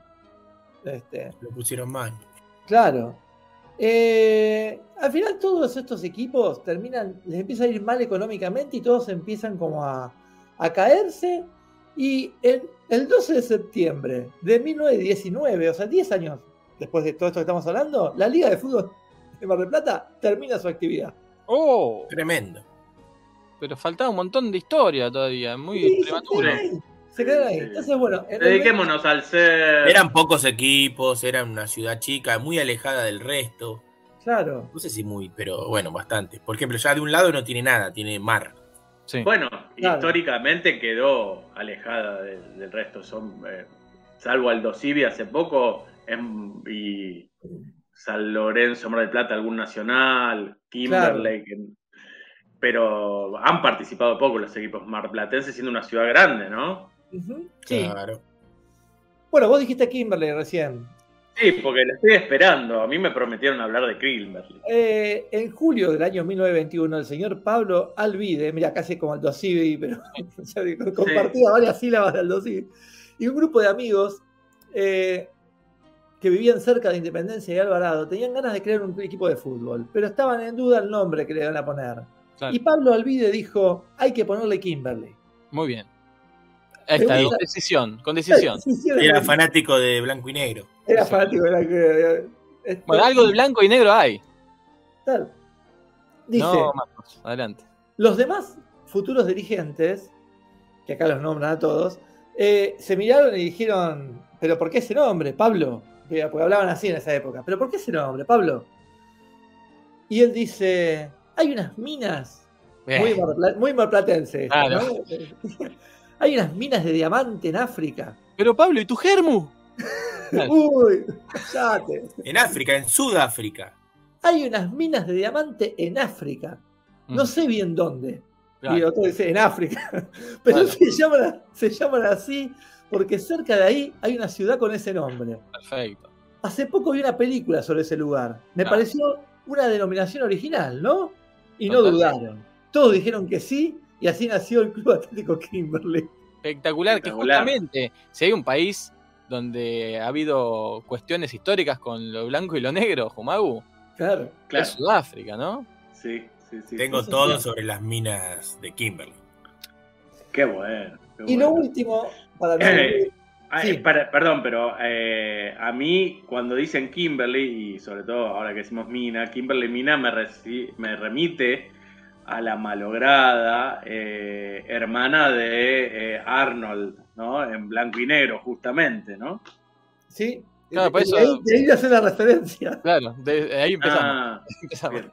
No, creí que hablas de África como para... De... Bien. Me lo perdí. Hicimos toda la Eh, vuelta del chiste cinco veces. Gracias. Es buenísimo, es buenísimo. A la regurgitación del chiste. Sí. Perdón, perdón, pido perdón. Eh, el club Honor y Patria, Juan Martín lo tiene que conocer. No solo lo conozco, sino que he ido a jugar a la pelota innumerables veces. Por supuesto. Es un club de Bernal, que estuvo. No a ese. Yo fui al Honor y Patria de Avellaneda. Ah, mirá. Se ve que había varios honores y patrias. Bueno, el, el Honor y Patria es un club de fútbol ubicado en Bernal, que parece ser que fue el primer club de esa ciudad que jugó en primera división. Bueno, no, sé si hay otro. ¿Quién, quién más de Bernal? Club de Bernal que juegue en la A. Creo que ninguno. Va, no sé, pero creo que no. A mí se me pierde igual esa parte de la provincia que vos manejás muy bien, un territorio que vos. tenés. Claro. No, es Quilmes, es Quilmes, pero Claro. es otra ciudad. Una cosa es Bernal, otra es Quilmes. Hablando Claro. de Mar del Plata, ¿no? Quilmes. Claro, totalmente. Bueno, es que acá se nombra al Club Honor y Patria porque en un momento quiso como inscribirse en la Liga de Mar del Plata, no sé por qué, y no pudieron. Entonces, bueno, al final no sé qué termina hablando de Honor y Patria. Pero una cosa lleva a la otra, como es todo en esta vida, y me entero que eh, en 1926 Honor y Patria ganó su primer título oficial, el Campeonato de División Intermedia, que sería la segunda división, después de vencer a San Telmo en una serie de tres juegos, como se estilaba en esa época, ¿no? Y tengo la, la crónica de la revista Gra- eh, Sheraton de Oh. 1927, que es muy buena. La paso a leer y con esto termino mi informe. Muy bien. La victoria que obtuvo el equipo del Club Honor y Patria de Bernal en el match disputado en River Plate el domingo 16 con el team del Club Atlético San Telmo por tercera vez y por el ascenso a Primera División B Oh. fue bien merecida. Sí, estimados lectores, considero y afirmo que el 11 del Club Honor y Patria de Bernal es más cuadro técnica y deportivamente, pues si durante el primer y segundo matches no se abrió el score, ello fue debido a la mala suerte que tenían los componentes del team de Bernal. Lo que más me llamó la atención fue la fe con la que se descontaba el triunfo por parte del público de San Telmo, que con tal motivo se habían llevado al field un clarín, un bombo, un tambor, una bocina de fonógrafo, una guitarra, un cencerro, una bandera, varias banderitas y un disfraz de dominó color amarillo que el cuerpo de uno de ellos y cuyos instrumentos se hicieron funcionar desde antes de comenzar el partido hasta que Honor y Patria de Bernal consiguió el tanto de la victoria. Después de este contraste, los partidarios de San Telmo guardaron los instrumentos en los bolsillos porque no les quedaba otro recurso. ¿El Ahora bombo bien. en el bolsillo? Claro. ¿Recordaron? Así es. Ahora bien, cuando concurráis a un match de fútbol, tratad de no intervenir en farolerías como las que realizaron los partidarios del Club Atlético San Telmo, ubicados en la tribuna popular, porque se hacen papelones. Claro. Tremendo. Con moraleja y todo. Y ahí, y ahí está la, sí- la síntesis después del partido, que, que bueno, que sí, fue un partido de que terminó, igual terminó 2 a 1, tampoco es que Ah, este, fue un baile, ¿no? Eh, pero bueno, eso fue la, la cosa. Y me imagino que de ahí debe salir toda esta cuestión del candombero de San Telmo. ¿no? De ahí tenían esta impronta Puede popular ser. y candombero. seguro. Yo quiero agregar un dato al informe de Marcos eh, sobre Kimberly. Yo también quiero agregar, pero en- sobre la mina de Kimberly, no sobre. Perfecto, vamos a, a eso pronto, Jumau, pero yo quiero decir que la eh, Asociación Sudafricana de Fútbol fue fundada en la ciudad de Kimberley, Uh, en Tremendo. Sudáfrica. Esa asociación que mandó a sus eh, representativos a hacer esa gira por Argentina, Uruguay y Brasil, que dio lugar a que un equipo marplatense se bautizara como Sudáfrica, fue fundada en Kimberley, ciudad que le da nombre a otro equipo marplatense. Hay muchas relaciones entre Mar del Plata y Sudáfrica. claramente, ¿eh? Adelante vos, Jumau, con la mina. Y en cualquier momento yo desaparezco y me voy a la cancha. ¿eh? Ah, cierto. Uy, perdón, Fran. Te, No. te la previa, te hice la previa con esto. No, Vas con esto en la cabeza. Claro. Llévate la guitarra y el disfraz de dominó. Les cuento que la mina de Kimberly, esta que le dio el nombre a Kimberly de Mar del Plata, también se la llama Big Hole Sí, o Mm, Open Yo lo lo vemos. Claro. mm. Y sí. Es el hoyo más grande de la historia cavado a mano. Una locura. Increíble. Sabemos quién lo, quién lo, lo debe haber hecho, ¿no? El, Sudafricanos, dice acá. 50.000 sudafricanos. A mano, a, a- a mano. A mano, con pico y pala. A Mm. mano. Tremendo, tremendo. Tiene. Llegó a tener una profundidad de 215 metros. 17 hectáreas de superficie. Un Claro. kilómetro y medio de perímetro. 3.000 kilogramos de oro. De, perdón, de diamantes. Claro. 50.000 personas trabajaron ahí. Y justamente en esta época, donde, en 1914, eh, cuando ya se habían excavado más de 22 millones de toneladas de tierra, eh, medio que empezaron a, a cerrarlo. Capaz que ahí se hizo famoso en ese tema. Hoy, queda, hoy es como una especie de... ¿Cómo decirlo? Em, le, voy a, le voy a- le voy a compartir pantalla. Es como un gran hoyo. ¿no? Sí, una atracción turística, creo que. seguramente. Este, vamos a acá. ¿Lo ven? No, ahora está llegando. Es un gran hoyo muy, muy bonito, muy bonito. Ahora sí. Uy, mira que. Este, eso fue eh, es, es cavado a, a- a pico y pala de eh, ciudadanos africanos. Claro, Tremendo. ciudadanos. Eso nomás. Yo tengo acá una, información sobre este mm, consecuencia de este informe. Sí. Hay otro Kimberly, Uh, El que no el que no miramos. oh, ¿Cuándo fue fundado el Kimberly de Mar del Plata? 1919, ¿no? 1921. 1921. Ellos tienen la historia de la mina de Kimberley y no sé qué, pero 15 años antes se había fundado otro club Uf, que no es otro que el Kimberley Atlético Club en Villa Devoto, Ciudad de Buenos Aires. oh, Ah, donde jugaba el hijo de Pergolini. Miren el dato que tengo. ¿eh? Tremendo dato, Jumagu. En 1906, equipo que llegó a jugar cuatro temporadas en primera división. Tremendo. Sí, sí, sí. Y, jugó- y juega futsal en primera división. Ahora y ha es- salido campeón de primera Claro, división. ahora se destaca en el futsal, pero acá no sabemos cuál es la historia de este Kimberly. Porque uno diría, bueno, toma su nombre del Kimberly de Mar del Plata. No, es anterior, muchachos. Claro. No nos sigamos los boludos. ¿Y sabes quién fundó este club? No, No. Lo fundaron unos emprendedores jóvenes un año después de haber fundado el Club Atlético Platense. oh. Mirá. Toma pa' vos, con la plata que le sobró del- de Claro. los burros. seguramente. Claro, seguramente. O Así con que- una nueva apuesta, ¿no? Para, para pensar, ¿no? Impresionante. Impresionante. Impresionante. Increíble. Bueno, me voy, los dejo. Eh, terminar el programa ustedes. Chao, Flancito. Suerte No, para dale. Atlanta, ¿eh? Muchas gracias a ustedes. Eh, hasta luego. Yo me voy a quedar eh, en, la en la misma época. Le voy a pedir que no nos vayamos de este. Chau. De este momento fundacional del de- deporte rey en la Argentina, de los albores de, nue- de nuestro deporte, porque les quiero hablar de José Manuel Durán Laguna, más conocido como José el Negro Laguna. Tremendo. Eh, que ustedes ya se estarán preguntando quién fue, porque si hablamos de esa época ya no debe estar entre nosotros. Sí, es algo de Laguna. Juanito. ¿De quién? Es Juanito Laguna, el personaje de Bernie, del pintor Bernie, que tenía un personaje llamado Juanito Laguna. Mira, mira, no sabía, no sabía. Yo sí, porque a mí me han dicho Juanito Laguna, mi, mi abuelo, mi abuela o algo de eso. Mira, Me decían eso. Impresionante, impresionante.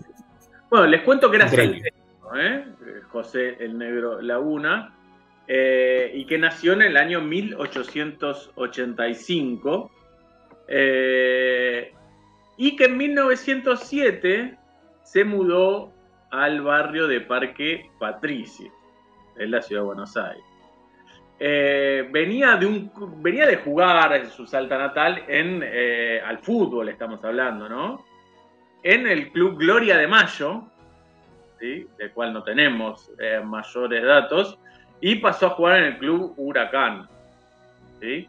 Un Eh. reciente huracán, ¿no?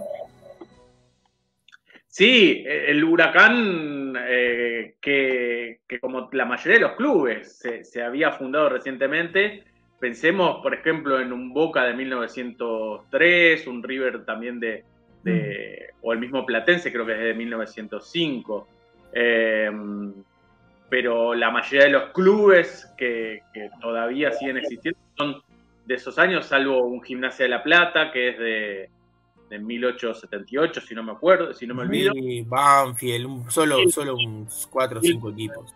19, creo, una cosa así. Eh, y, y bueno, eh, obviamente hablamos de época del fútbol eh, amateur, ¿sí? En la mayoría del mundo era amateur y sobre todo, en to- creo que en todos lados era amateur todavía, ¿no? Pero para esa época, Y acá creo que sí.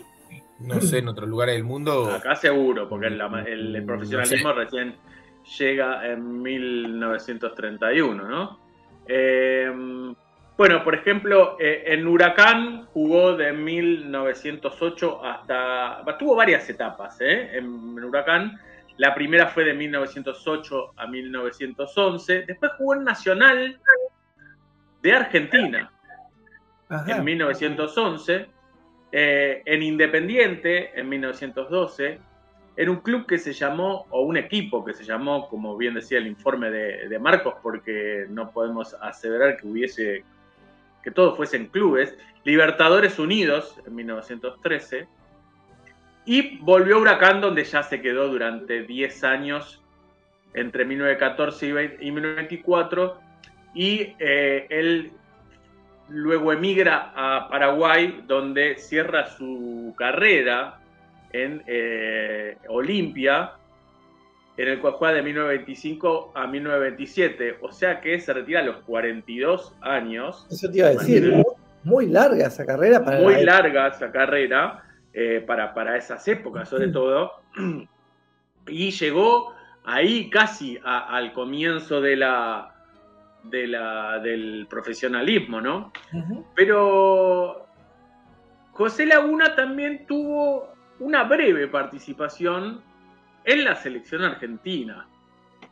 Y esto eh, sí es lo que llamó la atención, mi atención para, eh, para hablarles de José el Negro de Laguna, porque eh, en la primera Copa América que se jugó, que en realidad no se llamaba así, sino se llamaba el Torneo Sudamericano de Selecciones, fue justamente en 1916. Se jugó en Buenos Aires, entiendo que como conmemoración del centenario de la independencia, y eh, eh, contenía a los, eh, equip- a los representativos de Uruguay, Brasil, Argentina obviamente, y Chile. ¿no? Eh, se jugó casi íntegro, les tengo que decir casi, porque ya verán lo que pasó, en lo que en ese momento era el estadio más grande de Sudamérica, que era el estadio de Geva, de Gimnasia y Grima Buenos Aires, en lo que hoy es la sede Newbery, la que está pegada al tren cuando pasan por las vías del ferrocarril Mitre y se ve abajo un par de canchas de tenis y un estadio que luego se usó mucho para, para, para rugby, ¿no? En esa época era un estadio muy coqueto, de estilo inglés. Hay fotos viejas que, donde se ven las columnas, esos, esos estadios muy, muy coquetos de, de esa época. eh, y era el que más capacidad tenía en Sudamérica. Eh, dice las crónicas que Argentina arrancó jugando eh, el 2 de julio, arrancó el cuadrangular. Eh, y arrancó Uruguay goleando a Chile 4 a 0. Y luego, cuatro días más tarde, volvió por Chile, lo despacharon rápido, sabían que no iba a ser un competidor, y perdió contra Argentina 6 a 1. Eh, luego Chile en su tercer partido saca un gran empate frente a Brasil, un gran y sorpresivo empate frente a Brasil. La cuestión es que Argentina eh, juega con Brasil, empata, Uruguay le gana a Brasil y llegan a, eh, a la final Argentina y Uruguay, ¿no? Pero antes de esto, en el partido con Brasil es donde sucede lo que yo les quería narrar. Eh, estaba lleno de gente, incluso muchos futbolistas. Y pasó algo que no, no tenía en cuenta el técnico de la selección argentina, que es que el 9 de la selección argentina se retrasó, venía de, de lejos. Dijo, yo llego, yo voy a jugar, pero tengo que primero ir a comer unos ravioles con mamá, que está sola, la tengo que acompañar, vi- vengo desde Avellanedas, ponele. Eh, creo que la crónica dice desde dónde venía, pero ahora medio lo perdí. Eh, hablamos de Alberto Ojaco, el crack de Racing, que era titular.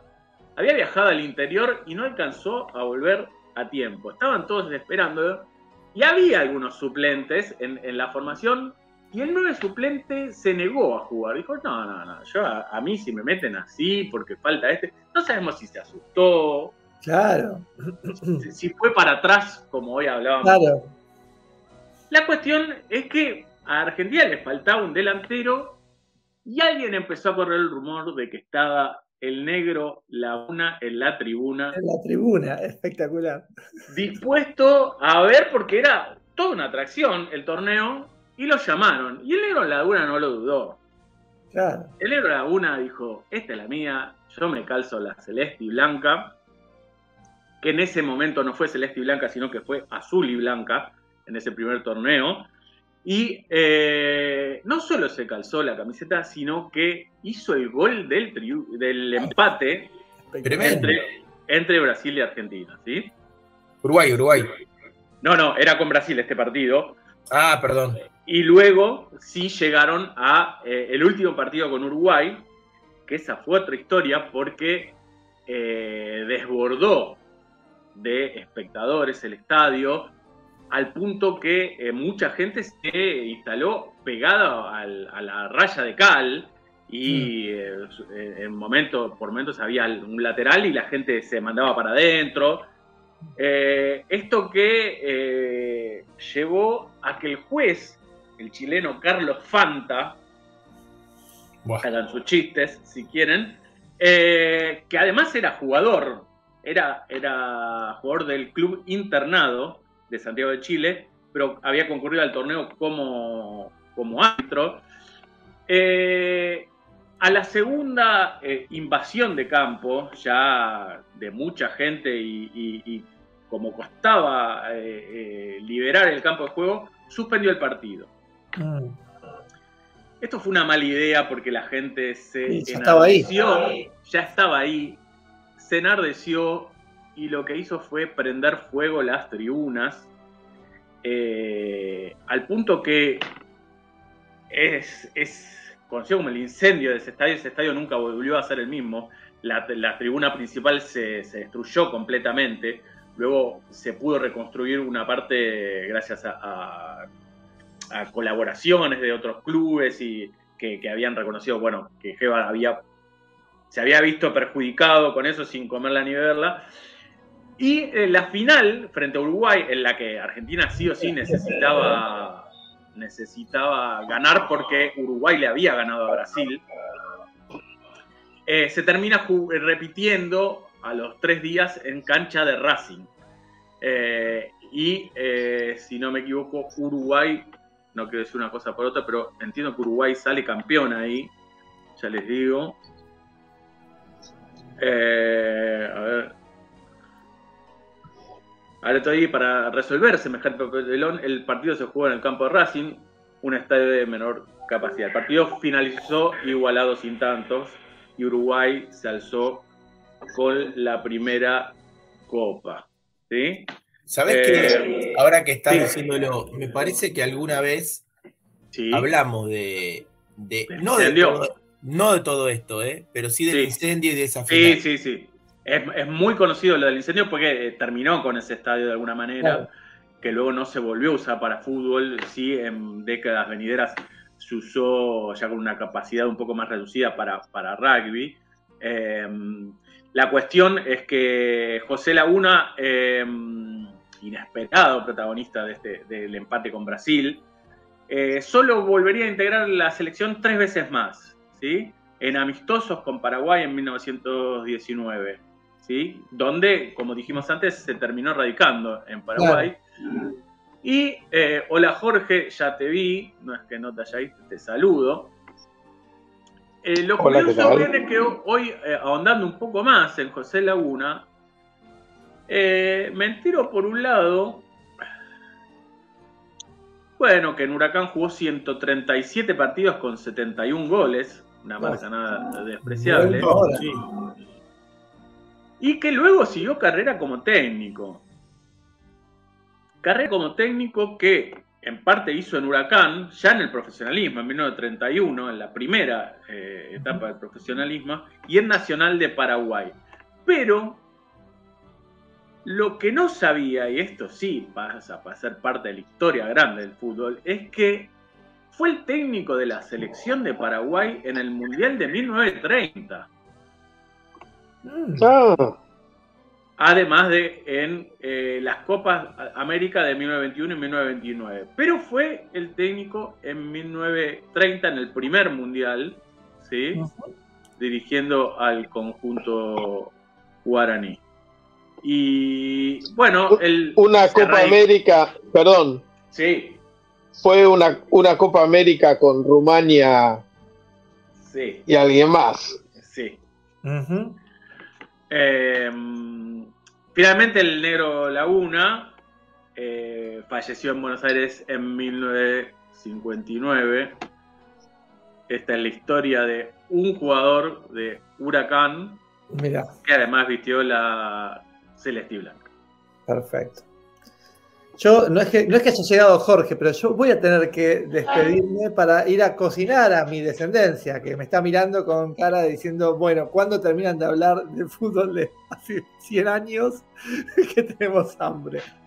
Eh, Está bien, sonó me un parece poco- perfecto. Sonó un poco a canibalismo y, Sí, a Hansel y. Gretel. y a infanticidio. Sí. Ustedes interpretenlo como quieran. Yo Dale. después puedo dar pruebas de que siguen vivos mañana. Saludos a. Yo me sigo parte- porque quizás me coman a mí. Claro. Sí, claro. Saludos de mi parte a tu descendencia. ¿eh? Les- Bueno, chicos, les mando saludos, Juan. Bueno, y Jaime también, Jaime también le manda. Y Jorge, Jorge, todos. Fran no, Fran no le manda. Jorge, que es una, una gran referencia. El otro día. cier- Bueno, pará. se, se habilitó el micrófono de, lo- de- de los niños. Eh, el otro día venía subiendo en el ascensor y, eh, eh, mi- y el heredero me dice, me preguntó si me gustaba eh, Bizarrap. Y yo dije, no, es malísimo. Y me dijo, ¿no te gusta? Porque lo conoce mucha gente. Vos sos como Jorge. Igual Jorge es, es- es mucho más que vos. o sea que Pero te sacó la ficha, te sacó la ficha enseguida. Yo le digo a, Ton- a, a tu heredero que tiene razón. Claro. Yo le digo a, a tu heredero que aguante visa. El mundo, mirá, te das cuenta, es así. Todo, todo es raro, siempre todo es más confuso que eso. Esa, esa es la enseñanza a transmitir. No todo es 2 más 2. claro. Bueno, nos vemos el lunes que viene. Sí, Yo. sí, Ustedes sí, sí. sigan.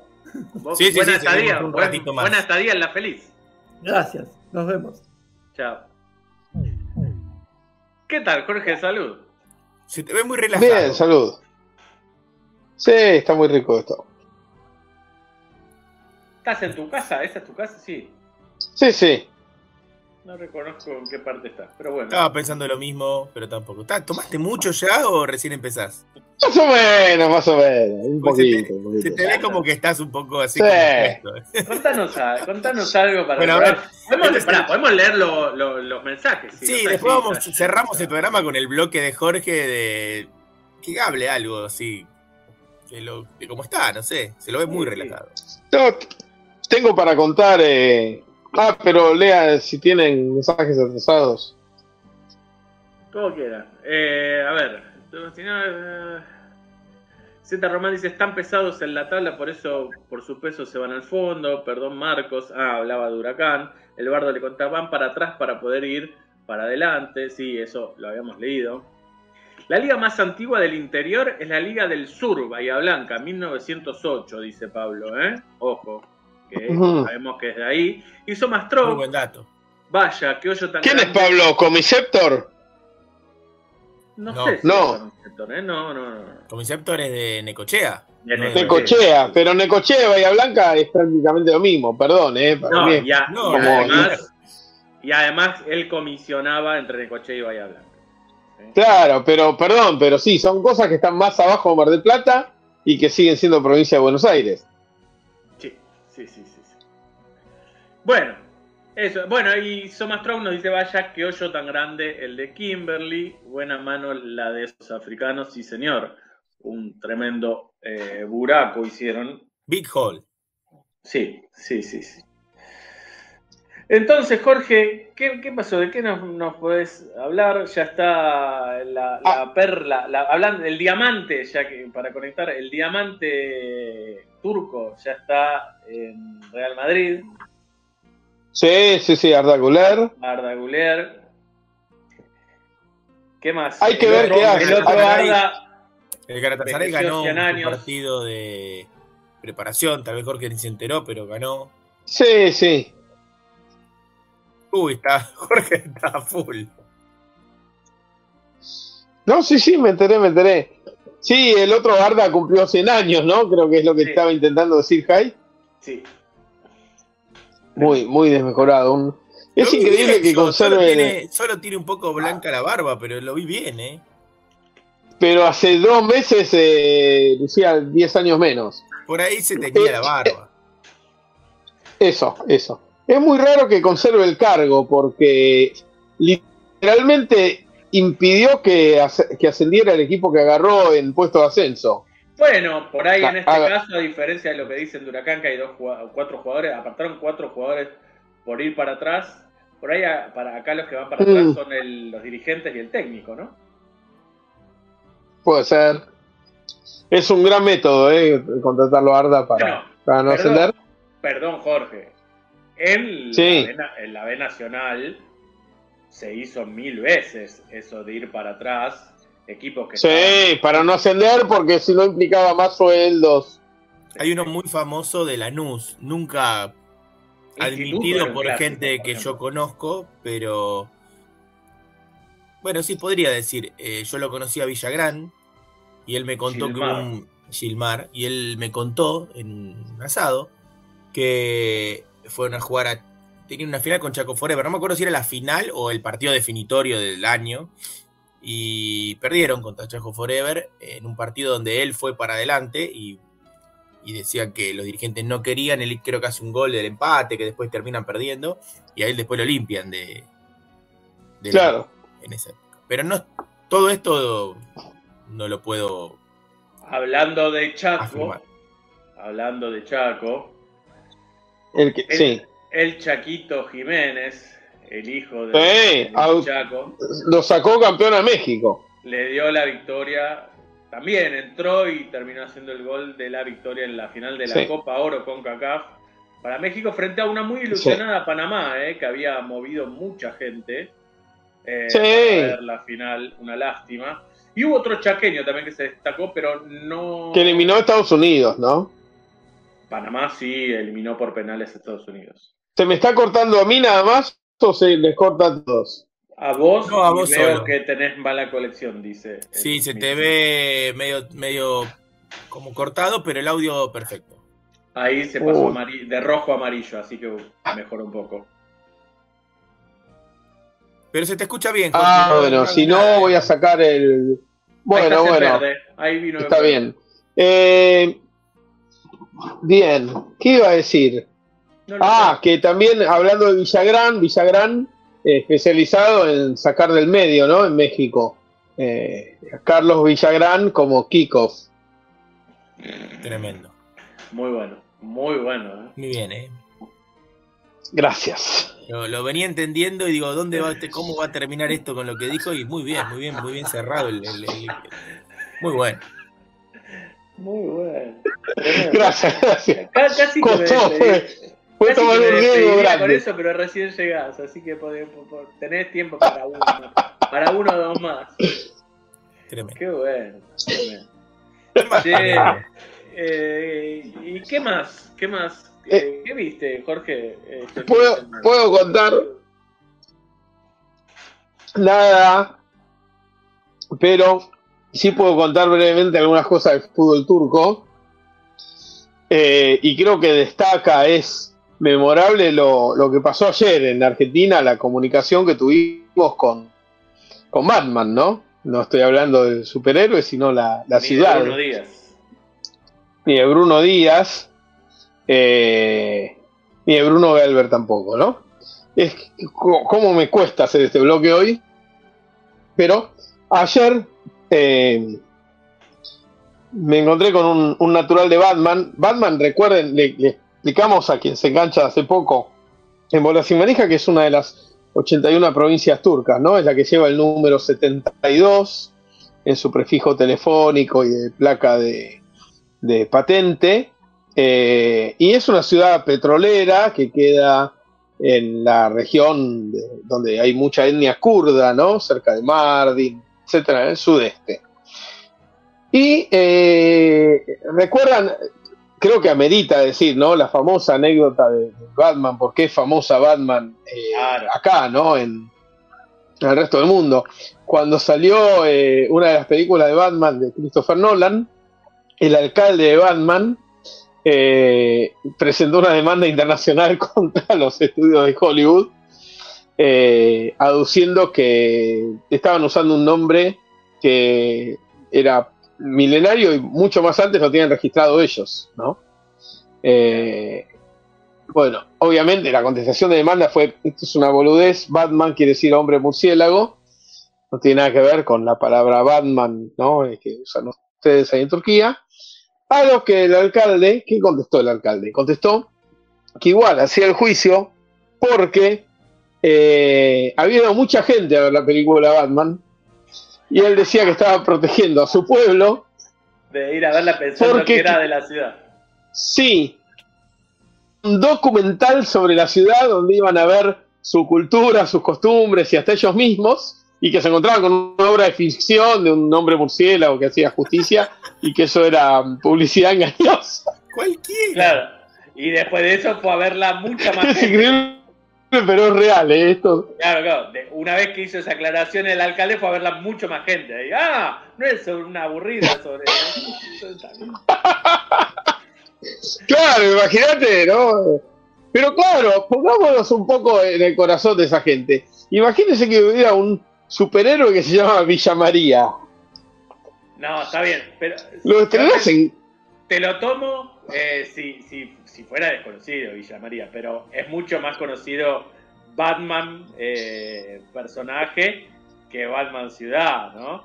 En todo el mundo, incluso en Turquía, salvo para los propios ba- Batmancinos. incluso Incluso le, le dio, Sí. calculo yo, que le dio un empuje a Batman como ciudad. El hecho de que exista un Batman hombre Claro. murciélago.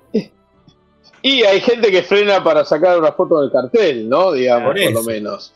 Sí, sí, sí. sí. Eh, y otro hecho, hay otro hecho famoso de Batman, pero en este momento no me lo estoy, no me lo estoy acordando. Ah, bueno, sí, eso, un gran descubrimiento BCM que hicimos, que es que los nombres de Adam West, que es el Batman más famoso, ¿no? Esa es una cosa, es, es una falla de la Matrix del mundo. Ahí se prueba a la vez la existencia de Dios y la falibilidad de Dios, ¿no? Como ese día se le cruzaron Se le cruzó un y par de cables. mo- mostró la hacha, Sí. mostró la hacha. Contalo, contalo. Totalmente. Porque Batman, Bat en turco es la raíz que significa oeste. ¿Cómo se dice oeste en inglés? West. West. West. Bueno. ¿Y cómo se dice man, que quiere decir hombre en turco? Adam. Es Tremendo. oeste hombre. Y Adam West es hombre oeste, mezclando una palabra en turco y otra en inglés. Es, es increíble. Expliquémosle increíble. a los jóvenes. Pero bueno, la Ah, cuestión. expliquémosle a los jóvenes, porque no todos Sí. son, son Que Tony Adam Tony West, Gannem, que claro. se dedican al cómic. Que Adam West fue el primer Batman de televisión, ¿no? Ujú, Y y de cine. así es. El de la serie, ¿no? Esa serie. Sí, sí, sí. Pegaban a los tiburones y esas cosas. Tiburón. Exacto. Hay un capítulo que le pegan trompadas a un tiburón desde un helicóptero, buenísimo. Bueno.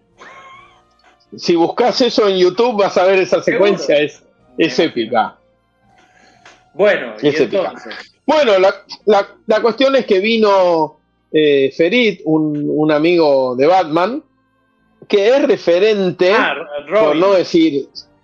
Sí, sí, sí, un amigo de Batman, eh, pero se llama Ferit en este caso. Vino a la Argentina después de muchos años de decirme que quería venir a la Argentina, entonces ayer me encuentro con él, y él es un referente, vamos a decir así, un hincha caracterizado, para no decir otras palabras que tiene una connotación más particular, ¿no? Eh, es un hincha caracterizado del Batman Petrol Sport, que es eh, uno de los grandes equipos de la ciudad, el mejor equipo de la ciudad, pues después está el 72 Batman, ¿no? El eh, eh, Batman, que está en la Liga Amateur ahora. Pero en cambio, el Batman Petrol Sport está en la D, en la D turca. Y justamente dos días atrás yo veo que vuelve a Batman Petrosport, vuelve a firmar Emre Aydin, que es un, un 10 de esos que nos gustan a nosotros, que podría jugar, de esos que juegan el fútbol universal, ¿no? Ese fútbol que se juega con la pelota bajo el pie, llevando la número 10 en la espalda, y que es un tipo que salió de las inferiores, estuvo en las inferiores de Trabzon, porque cuando era chico lo mandaron ahí a Trabzon, pero ni llegó a jugar en, en Trabzonspor, siempre ha jugado entre la D y la C, no llegó a jugar en la B ese muchacho, pero un grande de esas categorías. Mucho tiempo en Batman, lo habían, habían vendido a otro equipo después de un descenso, pasó otro, pasó al Chatalcha, y yo veo hace dos días que había firmado de nuevo para Batman Petrosport en la AD. Entonces me encuentro a este muchacho Ferid y le digo, eh, qué grande. Digo, che, volvió el Reaidin al Batman Petrosport. Dice, ¿cómo te enteraste? Digo, es las noticias. Lo llamamos ya, me dice. Era la una de la mañana en Turquía, pero tiró videollamada. Del otro lado atiende un Emre Aydin en camiseta, en camiseta blanca, ¿no? De, de dormir No, no del Batman. no del Batman completamente dormido, se atendió cagadísimo, ¿no? Porque ve que lo llama un referente de la hinchada, habrá pensado, uy, ahora ya me van a, a pedir algo. Eh, y no, simplemente le dice, Emre, estoy acá con, eh, estoy en Argentina y me acaba de venir a ver uno que me dijo, eh, viste que firmó el nuevo Aydin. Eh, saludalo. Y bueno, estuvimos charlando. Increíble. El tipo no lo podía creer. No lo podía creer. Ya estoy Y lo- invitado a Y lo quedarme. bien que hacían, no creerlo, ¿no? Sí, sí, sí, sí. Eh, y bueno, estoy invitado a quedarme en el, en el hotel del, del Batman Petrol Sport y nada, tengo souvenirs varios y eso y eh, invitaciones para ir a la cancha, todo. Así que voy a tratar en, en- antes temprano que tarde de, de hacerlo, de hacerlo, porque es un lugar que me interesaría mucho conocer. Nunca fuiste. nunca fui a Batman, estuve por ir, estuve por ir a Hassan Kef, y esto es muy interesante, es una ciudad que estuve por ir en 2015, y dije, nada, voy la próxima vez que venga. ¿Saben por qué no se puede ir más? Qué. Pues no existe más la ciudad. Mira. Se convirtió en la EPECUEN, en la Federación Turca. Mira, Se No. decidió hacer una represa que traería un montón de progreso para la zona, en el Éufrates y el Tigris, porque estamos en plena Mesopotamia ahí como federación, ¿no? Que también es de la Mesopotamia. claro. Eh, y, pero bueno, el problema era que iba a quedar hundida la ciudad histórica de Hassan Cave, que si ustedes googlean Hassan Cave, van a ver una cosa increíble, una ciudad milenaria, con K, Y y F, Jumagu.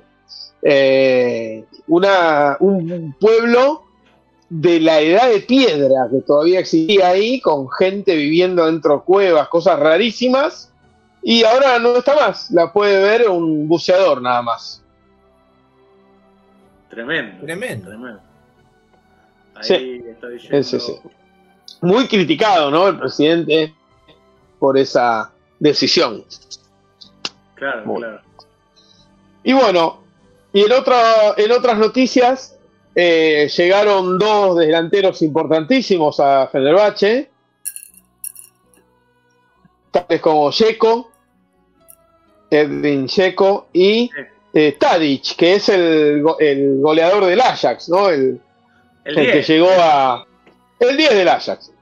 eh, que viene de ser exactamente muchas veces goleador en la Eredivisie y que ha llevado a su equipo a semis de, de Champions League, ¿no? El Ajax, recordamos, hace 3-4 años.